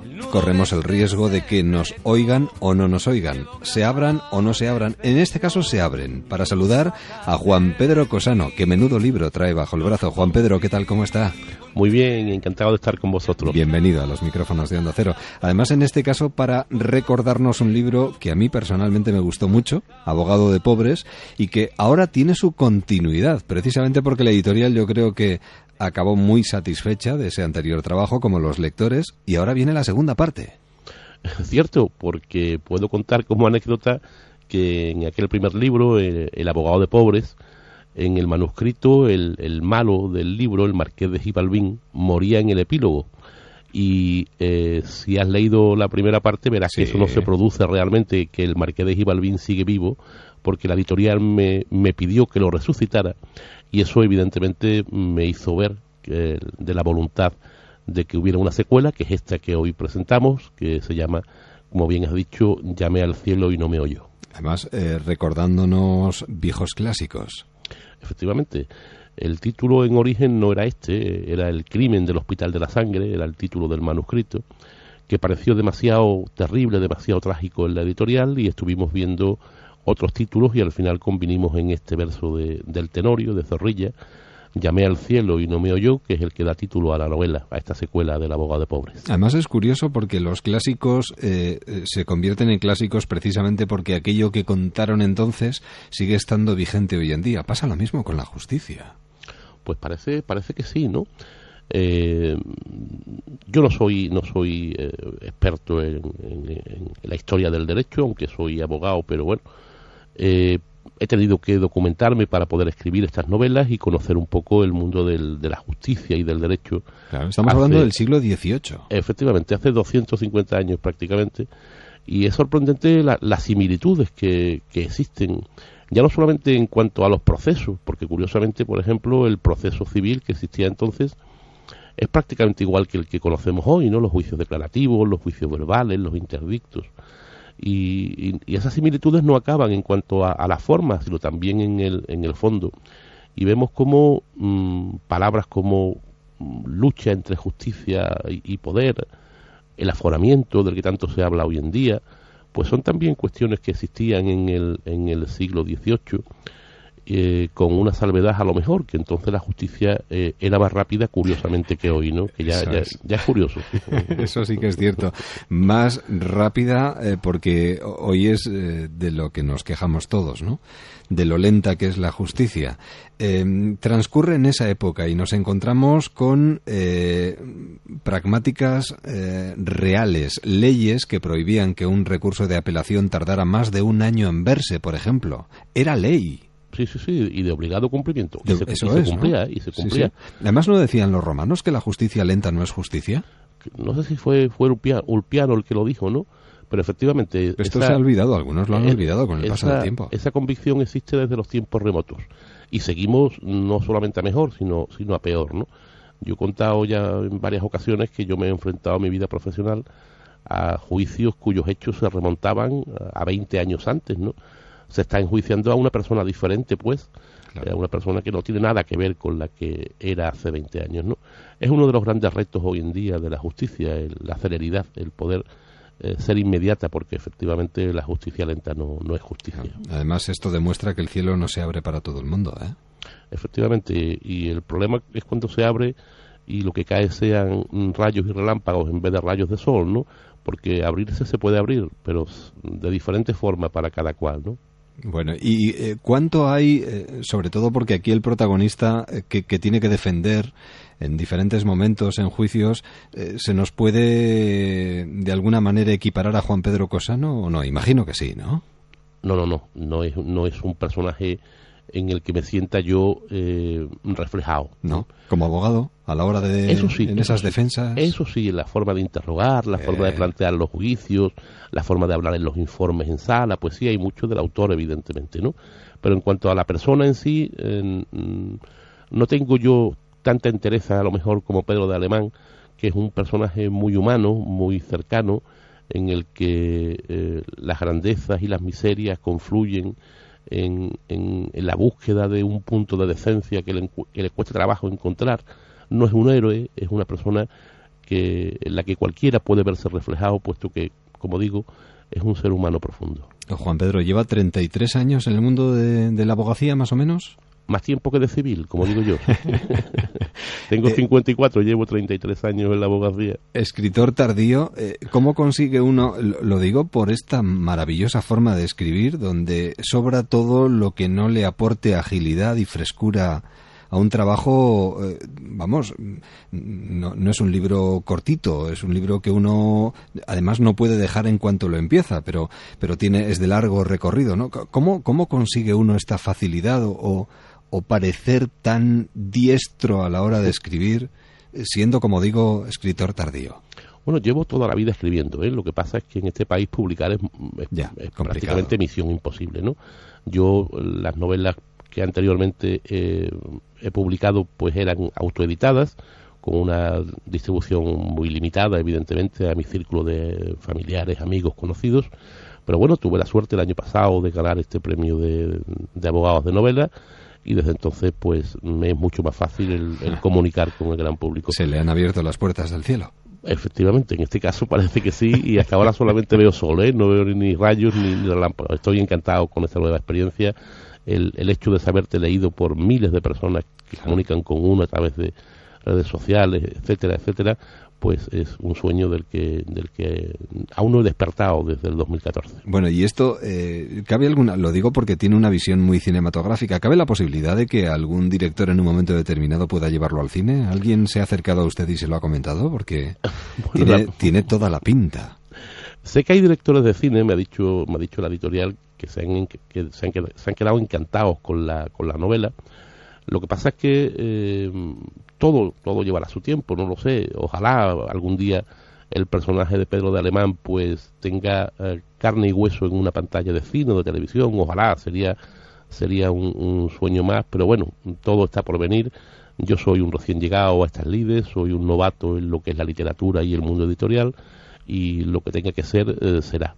Por esfuerzo y por dedicación e interés por mi parte, en absoluto va a quedar. Que no quede, ¿no? Ahora lo que ahora lo que tenemos que hacer es acercarnos a cualquiera de las librerías que tengamos cerca para poder disfrutar de un libro que además es una permanente y trepidante aventura desde principio a fin. Eh, Yo creo que lo ha dicho en más de una ocasión, ¿no? La técnica de en, en el mundo de la literatura a la hora de escribir no, no basta, es decir, para para ser un buen novelista ha recordado en más de una ocasión que o se atrapa al lector desde el principio al final y no se le suelta en ningún momento o si no algo falla. al menos en mi, mi modo de entender la literatura, es decir, enfrentarte a una novela para sufrir leyendo, para, para esforzarte eh, en un trabajo intenso para poder leerla, me parece que no es muestra de que sea una, una buena eh, novela. ¿no? Yo creo que la novela debe entretener, hay otros géneros literarios que en los que el entretenimiento no es imprescindible, pero yo entiendo que la novela, en cuanto que ficción, debe atrapar al lector, debe sumergirlo en, la historia que narra, debe en definitiva eh, engancharlo. ¿no? Esta novela lo que ha intentado, más allá de lo que hemos hablado del mundo del derecho, de la justicia, de las leyes, es una novela, es un thriller judicial, aunque ambientado hace dos siglos y medio, es una novela de suspense, es una novela de pasiones humanas, de amor, de desamor, de, de avaricia, de egoísmo, de ambición, de desprecio de la vida humana, en definitiva, es un, un reflejo de una realidad que permanece indemne desde hace muchísimo tiempo y que seguimos viviendo hoy en día. Es una novela en la que, eh, según me dicen quienes la han leído, eh, hace que durante horas o los días en que la lectura eh, tarde, el lector se evada del mundo que está viviendo para sumergirse en la vida de Pedro de Alemán. Eh, para sumergirse en el 1755, en la época del terremoto de Lisboa. Una muchacha sola e inocente, en Jerez de la Frontera, a mediados del siglo XVIII. Un horrible crimen sacude a la ciudad. Sagrario, una mujer sencilla e íntegra que ha dedicado su vida a las niñas del orfanato, ha sido cruelmente apuñalada. ¿Quién es la culpable? Todo apunta a la joven Lucía de Jesús, una expósita que se crió en la institución. Bueno, que se acerquen al libro, que se acerquen a la librería, pregunten por él, que lo van a disfrutar muchísimo además. Eh, ha sido un verdadero placer, Juan Pedro, de verdad. El gusto ha sido mío, indudablemente. Y que podamos seguir hablando de los libros que vayan viniendo detrás de este y si es posible de que esto se convierta en una película dentro de nada. Ojalá. Ojalá. Muchísimas gracias. Un saludo. Llamé al cielo y no me oyó en Martínez de Roca. Un abrazo y hasta siempre. Adiós. No hay más tiempo que perder. Tengo prisa por saber. Queremos aprovechar el tiempo al máximo y todavía nos quedan propuestas interesantes para un verano que no ha hecho más que comenzar. Aquí en Onda Cero, en Déjame que te cuente, propuestas para viajar en coche estos próximos días. Por eso dame, dame, dame, dame, dame, dame más. 24 horas más. Dame, dame, dame, dame, dame, dame más. 24 horas más. Viajeros en Onda Cero. Nos ponemos en plan viajero durante los próximos minutos y nos vamos a recorrer Europa, que seguro que para muchos es un objetivo durante estos próximos días de vacaciones, o simplemente cualquier escapada, cualquier escapada romántica o cualquier escapada que queramos hacer puede ser una, una buena alternativa y para eh, tener una referencia, que yo creo que a veces la necesitamos, tenemos a una persona que nos puede orientar en este sentido y que tiene un trabajo ba- bajo el brazo muy interesante. Marc Ripoll, ¿qué tal? Buenas noches. Hola, muy buenas noches. ¿Quieres viajar con nosotros durante unos instantes aquí en los los micrófonos de Onda Cero. Y tanto que No- sí. Nos encantaría que nos dirigieras o nos asesoraras y además eh, acaba de salir un, un trabajo a la calle que me parece muy interesante que se titula Viajar en libertad por Europa, 30 rutas imprescindibles en coche. ¿Cómo surge la necesidad de crear este trabajo y de publicarlo? Fue una, una idea del editor que a Fernando Lázaro, que es el otro autor, y a mí nos pareció fantástica. Eh, nos propuso que busquemos 30 rutas eh, por Europa que sean fantásticas. Vamos a buscar 30 rutas. Nos costó seleccionarlas porque hay muchas. Europa es un continente que aunque nos parezca poco exótico, yo creo que es un continente que ofre- tiene mucho que ofrecer y muy variado, y nos pusimos a buscar a- las mejores rutas por Europa y nos lo pasamos muy bien haciéndolo. Pero con una condición, estamos hablando de viajar en coche. Eh, Exactamente. P- poníamos la condición esta de viajar en coche porque nos da la sensación un poco como dice el título del libro, ¿no? que es viajar en libertad por Europa. El coche nos da la sensación que es un, un medio para viajar que te permite eso, aunque quede un poco pomposo lo de libertad. Pero nos parece que sí, que te... te quizá, quizá los oyentes habrán mm, sufrido alguna vez un viaje de estos de autocar, de llegamos a la atracción de turno, paramos, bajamos, hacemos la foto, volve- volvemos a subir, nos esperamos 10 minutos a aquella pareja que siempre tarda eh, en llegar, vamos a la siguiente atracción, todo esto es, es, es- es bastante engorroso. En cambio, con un coche es totalmente diferente. Vas a tu aire, haces lo que te apetece, lo que te gusta y lo que te viene en gana en el momento. Realmente esto está pensado para sentir ese placer a la hora de conducir, intentando descubrir un amplio abanico de posibilidades. No sé si además lo habéis recorrido todo. Transilvania, la Inglaterra intelectual o la Polonia de Chopin, por ejemplo, pasando por Baviera, la Toscana o el Valle del Loira. Todos estos, eh, todas estas propuestas o todos estos viajes los habéis hecho. Ojalá, ojalá hubiese podido hacerlos todos.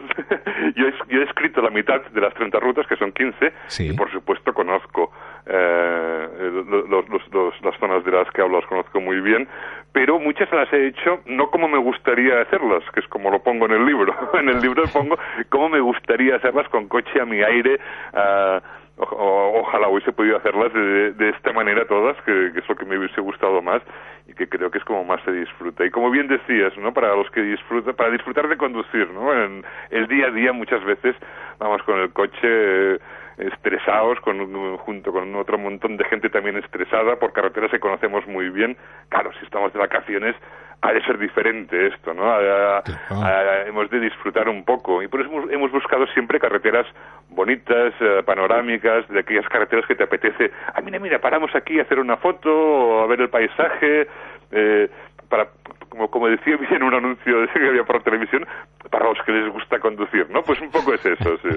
Además, Europa tiene muchísimas posibilidades Muchas, y vosotros en este sentido, además con las fotografías y con toda la ilustración que arrastra consigo este trabajo, lo demostráis. El viejo continente queda tanto por descubrir. Eh, si tuvieras que seleccionar una ahora mismo para los oyentes de Onda Cero que nos están sintonizando en cualquiera de las emisoras de esta cadena y que pueden planteárselo como posibilidad para los próximos días, ¿cuál elegirías? Así, a bote pronto, Marc. Solo una, solo una. Ah, mira, Islandia. Islandia porque es muy diferente de todo lo que podíamos haber visto. Esta quizá la, la- la más lejana de las que tenemos. Hay, hay algunas pues por Portugal, por Francia, por Italia más cercanas o por España mismo, como decíamos.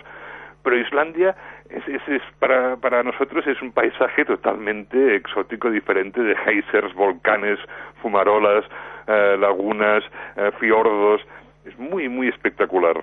Y esto nos lo dice Marc Ripoll, que es un viajero incansable y colaborador de diferentes diarios y revistas y además que tiene ya una decena de títulos y la mayoría además eh, con temática turística y, reportajes de viaje, ¿no? Es algo que te atrapa y que te llama especialmente la atención, Marc.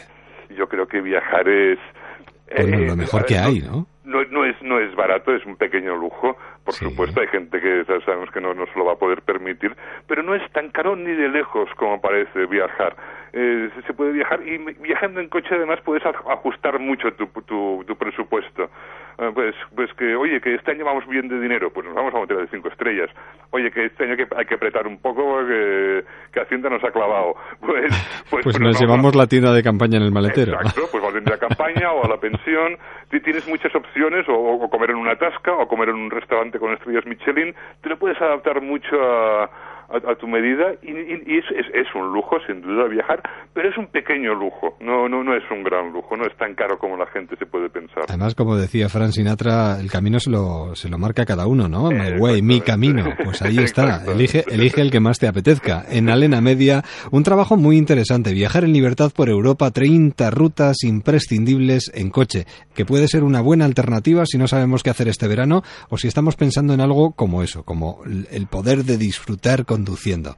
Marca, ha sido un verdadero placer. Muchísimas gracias. Muchísimas gracias a vosotros y que tengáis un buen viaje este verano. Lo mismo digo, y a los que vayan a viajar, que disfruten del hecho de conducir, que esto también eh, puede ser un disfrute si elegimos bien la dirección que vamos a, surcar o vamos a, emprender. Un abrazo y buen verano, Marc. Gracias, hasta, hasta pronto. Adiós. Déjame que te cuente. En Onda Cero. And now the end is near. So I face the final curtain. My friend, I'll say it clear, I'll state my case, of which I'm certain. I've lived a life that's full. I traveled each and every highway and more, much more than this. I did it my way.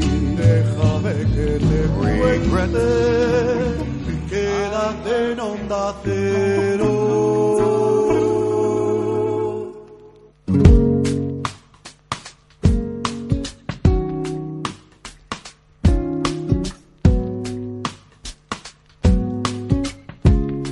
Hay maneras y maneras de decir las cosas. Hoy traté de hacer una canción que no hablara de nosotros.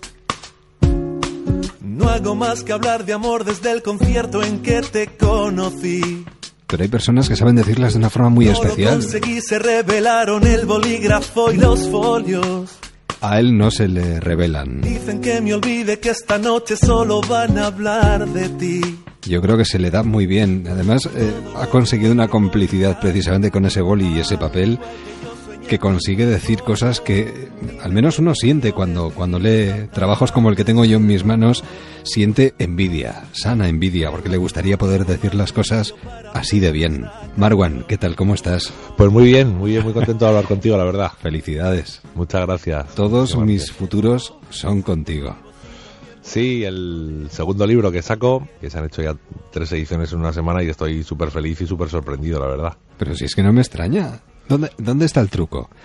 Eh, eh, no sé, ¿cómo, ¿cómo puede uno calcular también? Eh, porque además yo creo que esto es, o es un don, porque no hay una fórmula matemática, ¿no? Para, para ser capaz de medir las palabras y ser capaz de decir tanto en tan poco espacio utilizando tan pocas letras yo, vengo de una tradición de cantautores. Vengo de Serrat, vengo de Ismael Serrano, vengo de Sabina, vengo de Silvio Rodríguez y, todos ellos contaban todo aquello que yo que yo sentía de un, de un modo muy resumido, pero muy detallado y, y muy impactante. Y yo creo que esa herencia es lo que estoy tratando de desarrollar yo. Evidentemente estoy hablando de maestros y yo no soy más que un aprendiz, pero, pero yo persigo eso. Yo supongo que eso es lo que le llega a la gente porque no paro de recibir ese comentario de, Dios, es que, es que te leo y me estás contando mi vida, ¿no? Y me parece lo más bonito del mundo, desde luego. Y es lo que, es lo que persigo. ¿Y luego esa mezcla de culturas de la que provienes, eh, de alguna manera también eh, favorece la inspiración o no? No creo. ¿No? no, yo creo que... O sea, no, no no, no, no, no sé si es relevante que mi padre sea palestino y mi madre española, no, no sé si ha influido en mi obra, o sea, ha influido directamente en algunas canciones en las que hablo sobre Palestina, en la canción de homenaje a mi padre, en, otra canción sobre la intifada, pero no, no, sé si influirá mucho a la hora de, estar inspirado. Lo que inspira es pues estar ahí en contacto con el corazón y observar y, y tratar de, de, indagar dentro de las emociones, eso, eso sí que inspira. ¿Y hay mucha diferencia entre los poemas y las canciones? Para mí sí, para mí sí, porque eh, por, por, varios asuntos. Eh, las canciones, en primer lugar, para mí tienen una duración de, de 3 a 5 minutos como mucho y rimo todo. Eh, y tienes una melodía en la que tienes que cuadrar una letra sobre esa melodía, o así, así compongo yo por lo menos. Entonces tengo más limitaciones en la rima y en, y en cuadrar todo. En cambio los poemas puedes hacer un poema de una línea, que puede ser un pues tipo aforismo, o puedes hacer un poema como el que tengo yo en el disco libro, que son 35 folios.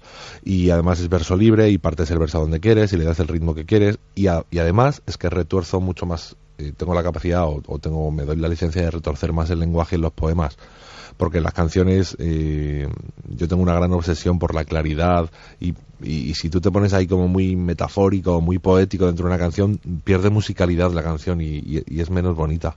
¿Los motivos? La, la, emoción la emoción que me provoca el arte la emoción que me provoca crear o sea he consagrado mi vida a crear y es lo que más me gusta eh, no, no, hay nada más que más me guste que tener un, una hoja en blanco y que acabe siendo una canción o que acabe siendo un poema es ¿Cuesta sacar las cosas de dentro?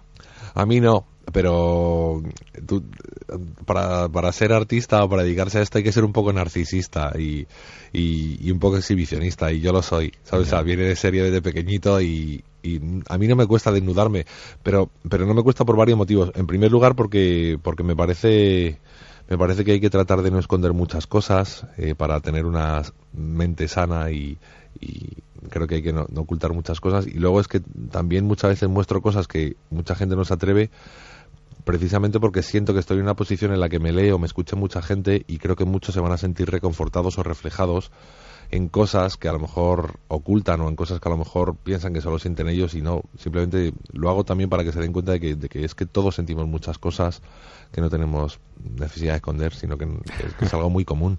Cosas que se aprenden tarde. Hacer el amor no tiene gran complicación, lo realmente difícil es deshacerlo. Deshacerlo, sí, totalmente. Eh, deshacer el amor. Son como cuchilladas, en el buen sentido de la sí, palabra. Sí, esos, esos pequeños, esos pequeños micropoemas que tiene el libro. Sí.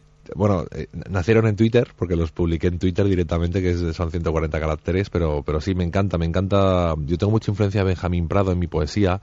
Y Benjamín, él siempre nos dice buscar el hachazo en las frases, buscar esas frases que sean como cuchillada. Un hachazo. Sí, como tú dices cuchillada, pues él dice hachazo, ¿no?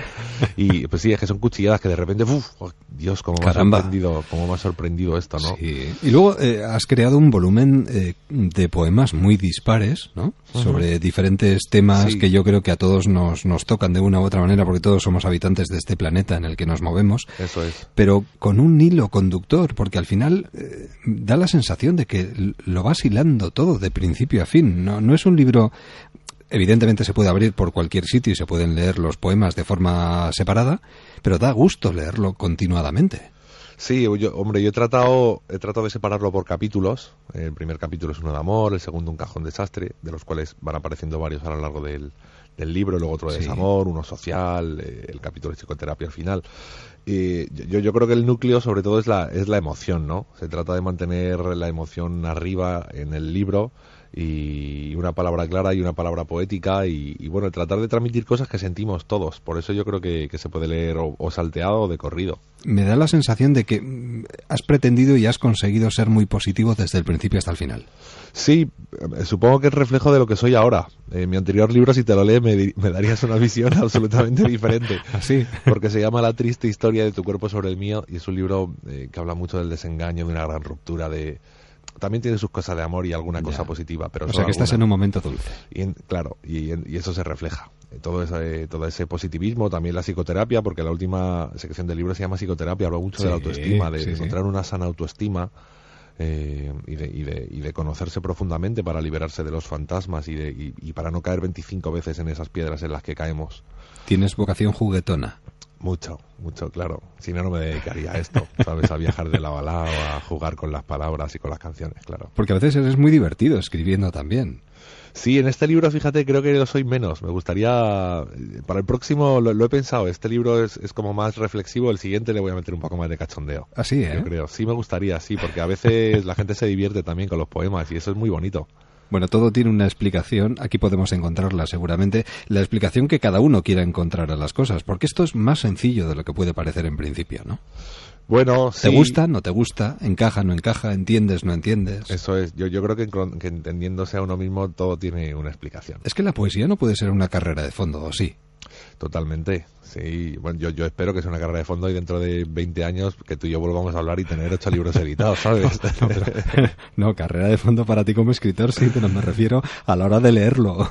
A la hora de leerlo, no. Tiene que ser algo muy inmediato, o entra o no entra, o entiendes o, coincides o no, ¿no? Ah, sí, no, totalmente, totalmente. Pensar demasiado en las cosas hace que pierda uno la conexión con la persona que está escribiendo. Por eso, por eso busco yo una poesía muy clara, para no tener que, que, que el que lo lea eh, tenga que darle 300 vueltas antes de entender algo. Eso, no sé, no, no, no, invita, no invita a que la gente se acerque a la poesía. Bueno, estamos en Onda Cero y desde aquí vamos a lanzar esta onda expansiva para que llegue a cuanta más gente mejor. Este trabajo, Todos mis futuros son contigo, de Marwan en Editorial Planeta. Eh, ¿Cómo se presenta el verano, Marwan? Pues muy tranquilito, quiero descansar porque... No, ¿y los conciertos qué? Sí, es que estoy ahora de gira a tope en realidad. Estoy, estoy de gira hasta el 10 de julio. En verano tengo algunas cositas, pero quiero descansar porque este año, mientras estaba de gira, estaba haciendo videoclips, he, estado terminando el libro, llevo otro año de gira y, después del verano tengo gira hasta diciembre a tope. Entonces yo soy en lo contrario a los a las grandes estrellas que tocan mucho en verano. Yo en verano descanso y toco en invierno, ¿sabes? Bueno, pues habrá que esperar a verte en alguno de esos conciertos y en esa gira que te llevará a diferentes rincones de España. Pero ahora lo que queremos es recomendar este trabajo. Además, yo creo que es un trabajo fantástico para ir en tren, en avión, en barco, para cualquiera de estos próximos viajes. Pues sí, la verdad que yo se lo recomiendo a toda la gente que, tenga ganas de, leer algo de poesía y de leer algo sencillo, sin grandes pretensiones, pues vamos, se lo recomiendo, sobre todo que me encantaría que se lo leyera la gente. Sí, no, se lo leerán. Además, eh, la sonoridad también es fundamental en estas cosas. Sí. Y consigues que suene muy bien en voz alta. Sí, eh, eh, igual que en el anterior libro me di cuenta al recitar que no estaban bien partidos los versos y que faltaba ritmo, en este libro sí he trabajado muchísimo sobre el ritmo. Incluso a veces he quitado frases que me encantaban porque no tenían ritmo dentro del poema. Y, esto que acabas de leer, por ejemplo, pues sí, sí le busqué mucho ritmo a la hora de, a la hora de, leerlo. Que, que resultase placentero y como matemático en cierto modo, que hubiese como, como que cuadraran los versos a la hora de leerlo. Pues cuadra, y cómo cuadra además. Bueno, nos encontraremos a medio camino, seguro, Marwan. espero. Un verdadero placer, enhorabuena y hasta siempre. Hasta siempre, un abrazo. Otro. Consiste en hacerlo a fuego lento, poco a poco, invirtiendo en caricias y quemar. Las ganas de encontrarlo hay ciertas cosas que se encuentran solamente cuando dejas de buscar. Consiste en ignorar las instrucciones, en lograr la suma exacta entre la piel y la razón. Consiste en no vaciar sí que funcione, no sé si te has dado cuenta, estoy hablando del amor. Hola, soy Ismael Serrano y sería todo un gesto por tu parte que te dejases convencer, pues es como siempre te he imaginado, y te encontrase aquí, en Déjame que te cuente, en Onda Cero. Lo que muchos en un mes consiste en que la sangre se te incendie cuando el Parlamento acceda y limpie el culo al capital. Nos acercamos a las 11, 10 en Canarias, y nos queda un libro sobre la mesa al que le vamos a sacar partido. Y consiste en dejar que el amor haga ruido en las plazas. ¿Tienen alma las mujeres?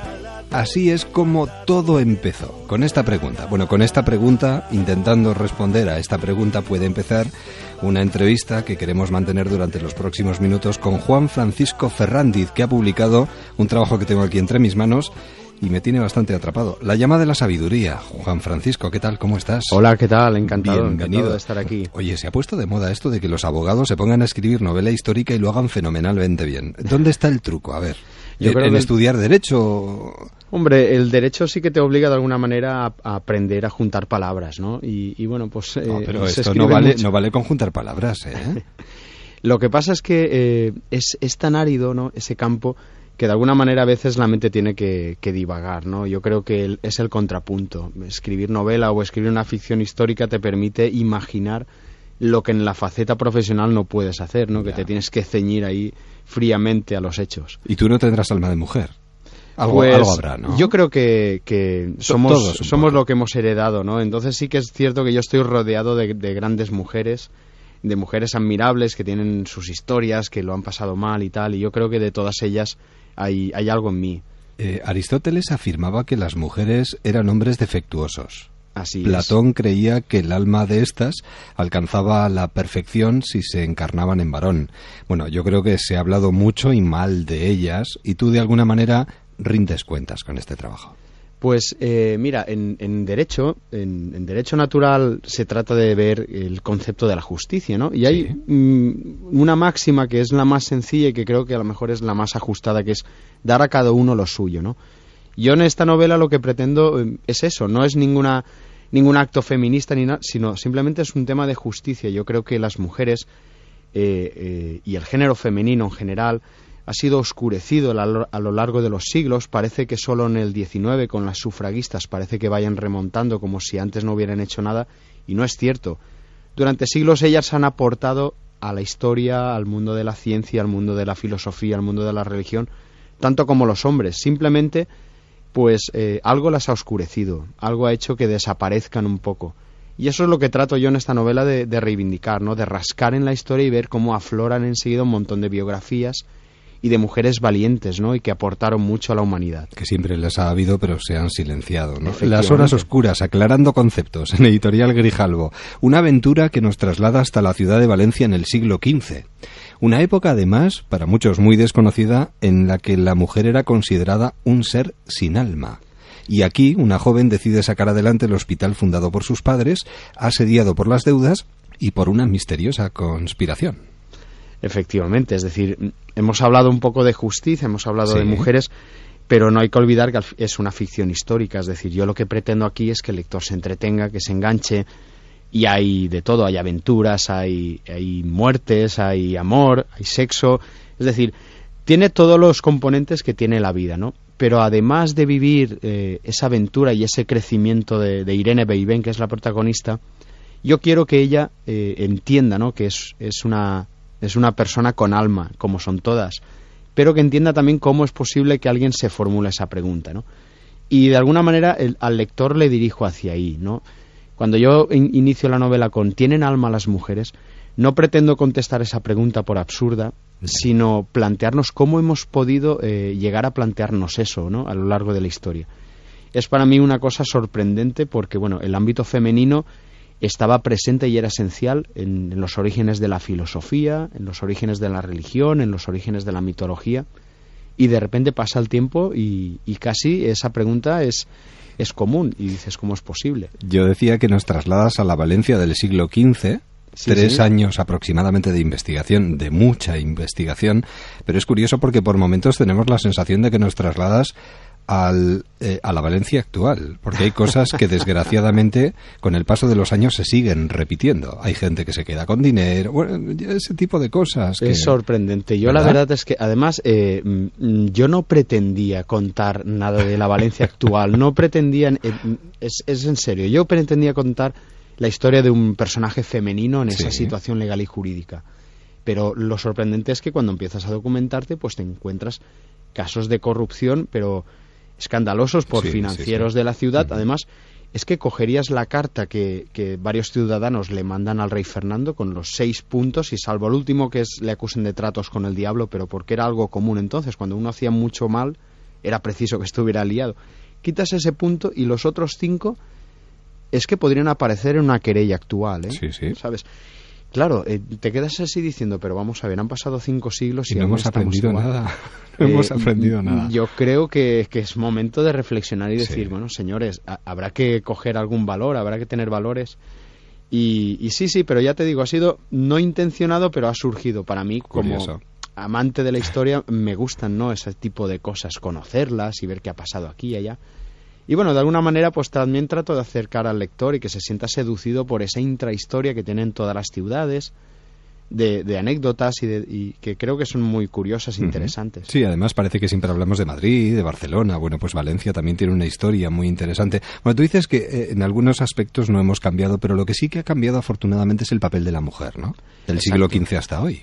Sí, sí, e- ese es el tema. Es decir, yo considero que hemos avanzado mucho y muy bien en- en- a nivel de derechos y tal, pero creo que no es suficiente. No es suficiente porque el arquetipo patriarcal lo seguimos, eh, eh, lo seguimos teniendo inserto en la psique interna. Me refiero a que mm, todavía, pues desgraciadamente vemos en las noticias lo que ocurre. Hay mm, noticias desoladoras, como por ejemplo pues estadísticas en las que el machismo parece que tenga un repunte en la población más joven.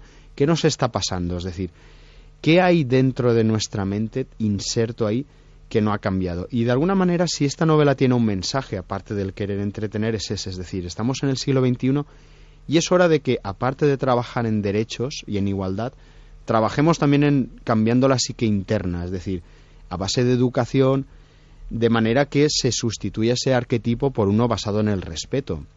Yo, como ejemplo, pues eh, cuento muchas cosas, ¿no? Pero nadie, o por lo menos he ido preguntando, no sé si en tu caso lo sabrías, Sócrates, el famoso filósofo, se declaraba discípulo de una mujer, Diotima de Mantinea, que era una sacerdotisa. No, no, lo sé ahora que lo cuentas tú, sí, sí. Pero sí que estudiaste filosofía en, el bachillerato, como yo. Y Pero nadie eso no, lo decían. Nadie se, y así es, eh, el, el, libro está lleno de pequeñas anécdotas en, en, las, en las introducciones de las siete partes, pero a mí me ha resultado tan abrumador que, que es como si fuera algo artificial, es decir, algo que que han querido manipular desde el origen de los tiempos para que eh, tengamos el arquetipo patriarcal y han oscurecido a todas las mujeres. Por eso empezaba la entrevista diciendo que han aportado mucho a todos los campos.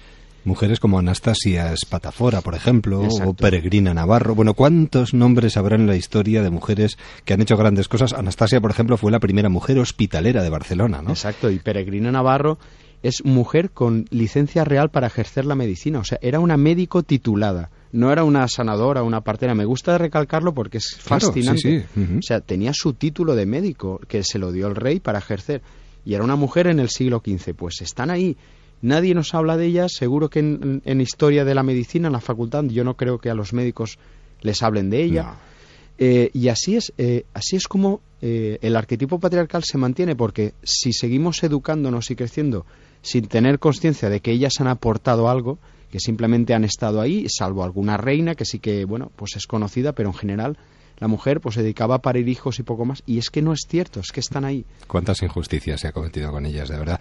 Eh, por cierto eh, bueno tu segundo trabajo aquí la acción cobra un protagonismo especial y hay un cierto homenaje o no al nombre de la rosa bueno de Humberto Eco. Eh, a, mí en este caso me desmarco un poco más. En las horas oscuras sí que realmente, bueno, rendías un rendía un homenaje porque bueno pues tanto el, el, ambiente el ambiente monástico el ambiente ese oscuro que puede reinar en un monasterio pues es algo tan mágico que de alguna manera era era fácil establecer claro, ahí un era más evocadora eso sí es cierto. En esta yo bueno pues he trazado mi propio camino pero sí que tiene esas trazas de misterio pues es un hospital empiezan a haber muertes. Ella tiene un ella se da cuenta casi al principio que desconoce realmente quién es su familia, los secretos que hay, un pequeño contubernio de mujeres que le parece que acudían allí a altas horas de la madrugada, hacer no se sabe muy bien lo que. Es decir, hay muchos elementos de intriga que, bueno, pues de alguna forma le dan ese toque que a mí me gusta tanto, que es mezclar, pues, las aventuras, los giros argumentales con un misterio que flota, ¿no? Y, y, ir rascando y encontrando que esos personajes pues tienen un pasado, ¿no?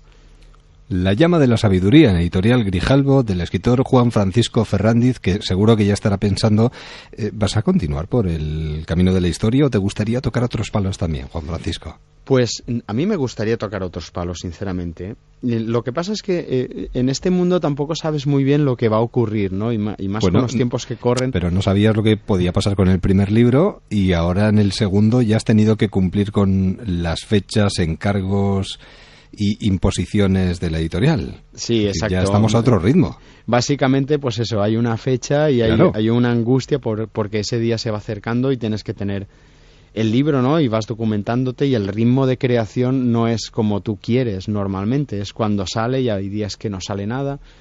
Y, y bueno, no lo sé qué pasará. A mí la verdad es que sí que me gustaría tener la oportunidad de, de acercarme a otros géneros, ¿no? Que me gustan pero ya veremos, ¿no? Yo en el género histórico me gusta porque me gusta tanto la historia y la investigación está de ir saltando de libro en libro y acudir a un archivo y no sé qué. Ese tipo de, de investigación tiene su punto, ¿no? Su punto casi de intriga y de misterio, ¿no? Porque no sabes al final qué vas a encontrar. Me gusta tanto que no me importaría seguir en la novela histórica, pero también es cierto que me llaman otros géneros. Claro. Bueno, pues esperaremos al siguiente. De momento vamos a disfrutar con este y sinceramente que merece muchísimo la pena y por eso precisamente nosotros desde aquí lo recomendamos. El segundo trabajo de Juan Francisco Ferrandiz, La llama de la sabiduría. Juan Francisco, un verdadero placer. Muchísimas gracias. El placer ha sido mío, ¿eh? gracias a todos y... Y que disfrutes de la jornada. Gracias. hasta siempre. Adiós. hasta luego.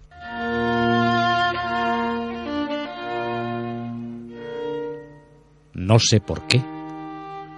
Respiro en paz. La que no tengo. Ordenan la mirada. La sostienen. Le dan fuerza. La fuerza de esperar. La que me falta. Son dependientes y únicos. No sucumben al hoy. No conocen la duda, su cadena explosiva. No se llenan de noche la que me sobra. Así llegamos a las 11, 10 en Canarias. Y para noche, después de las noticias, Noches de Radio.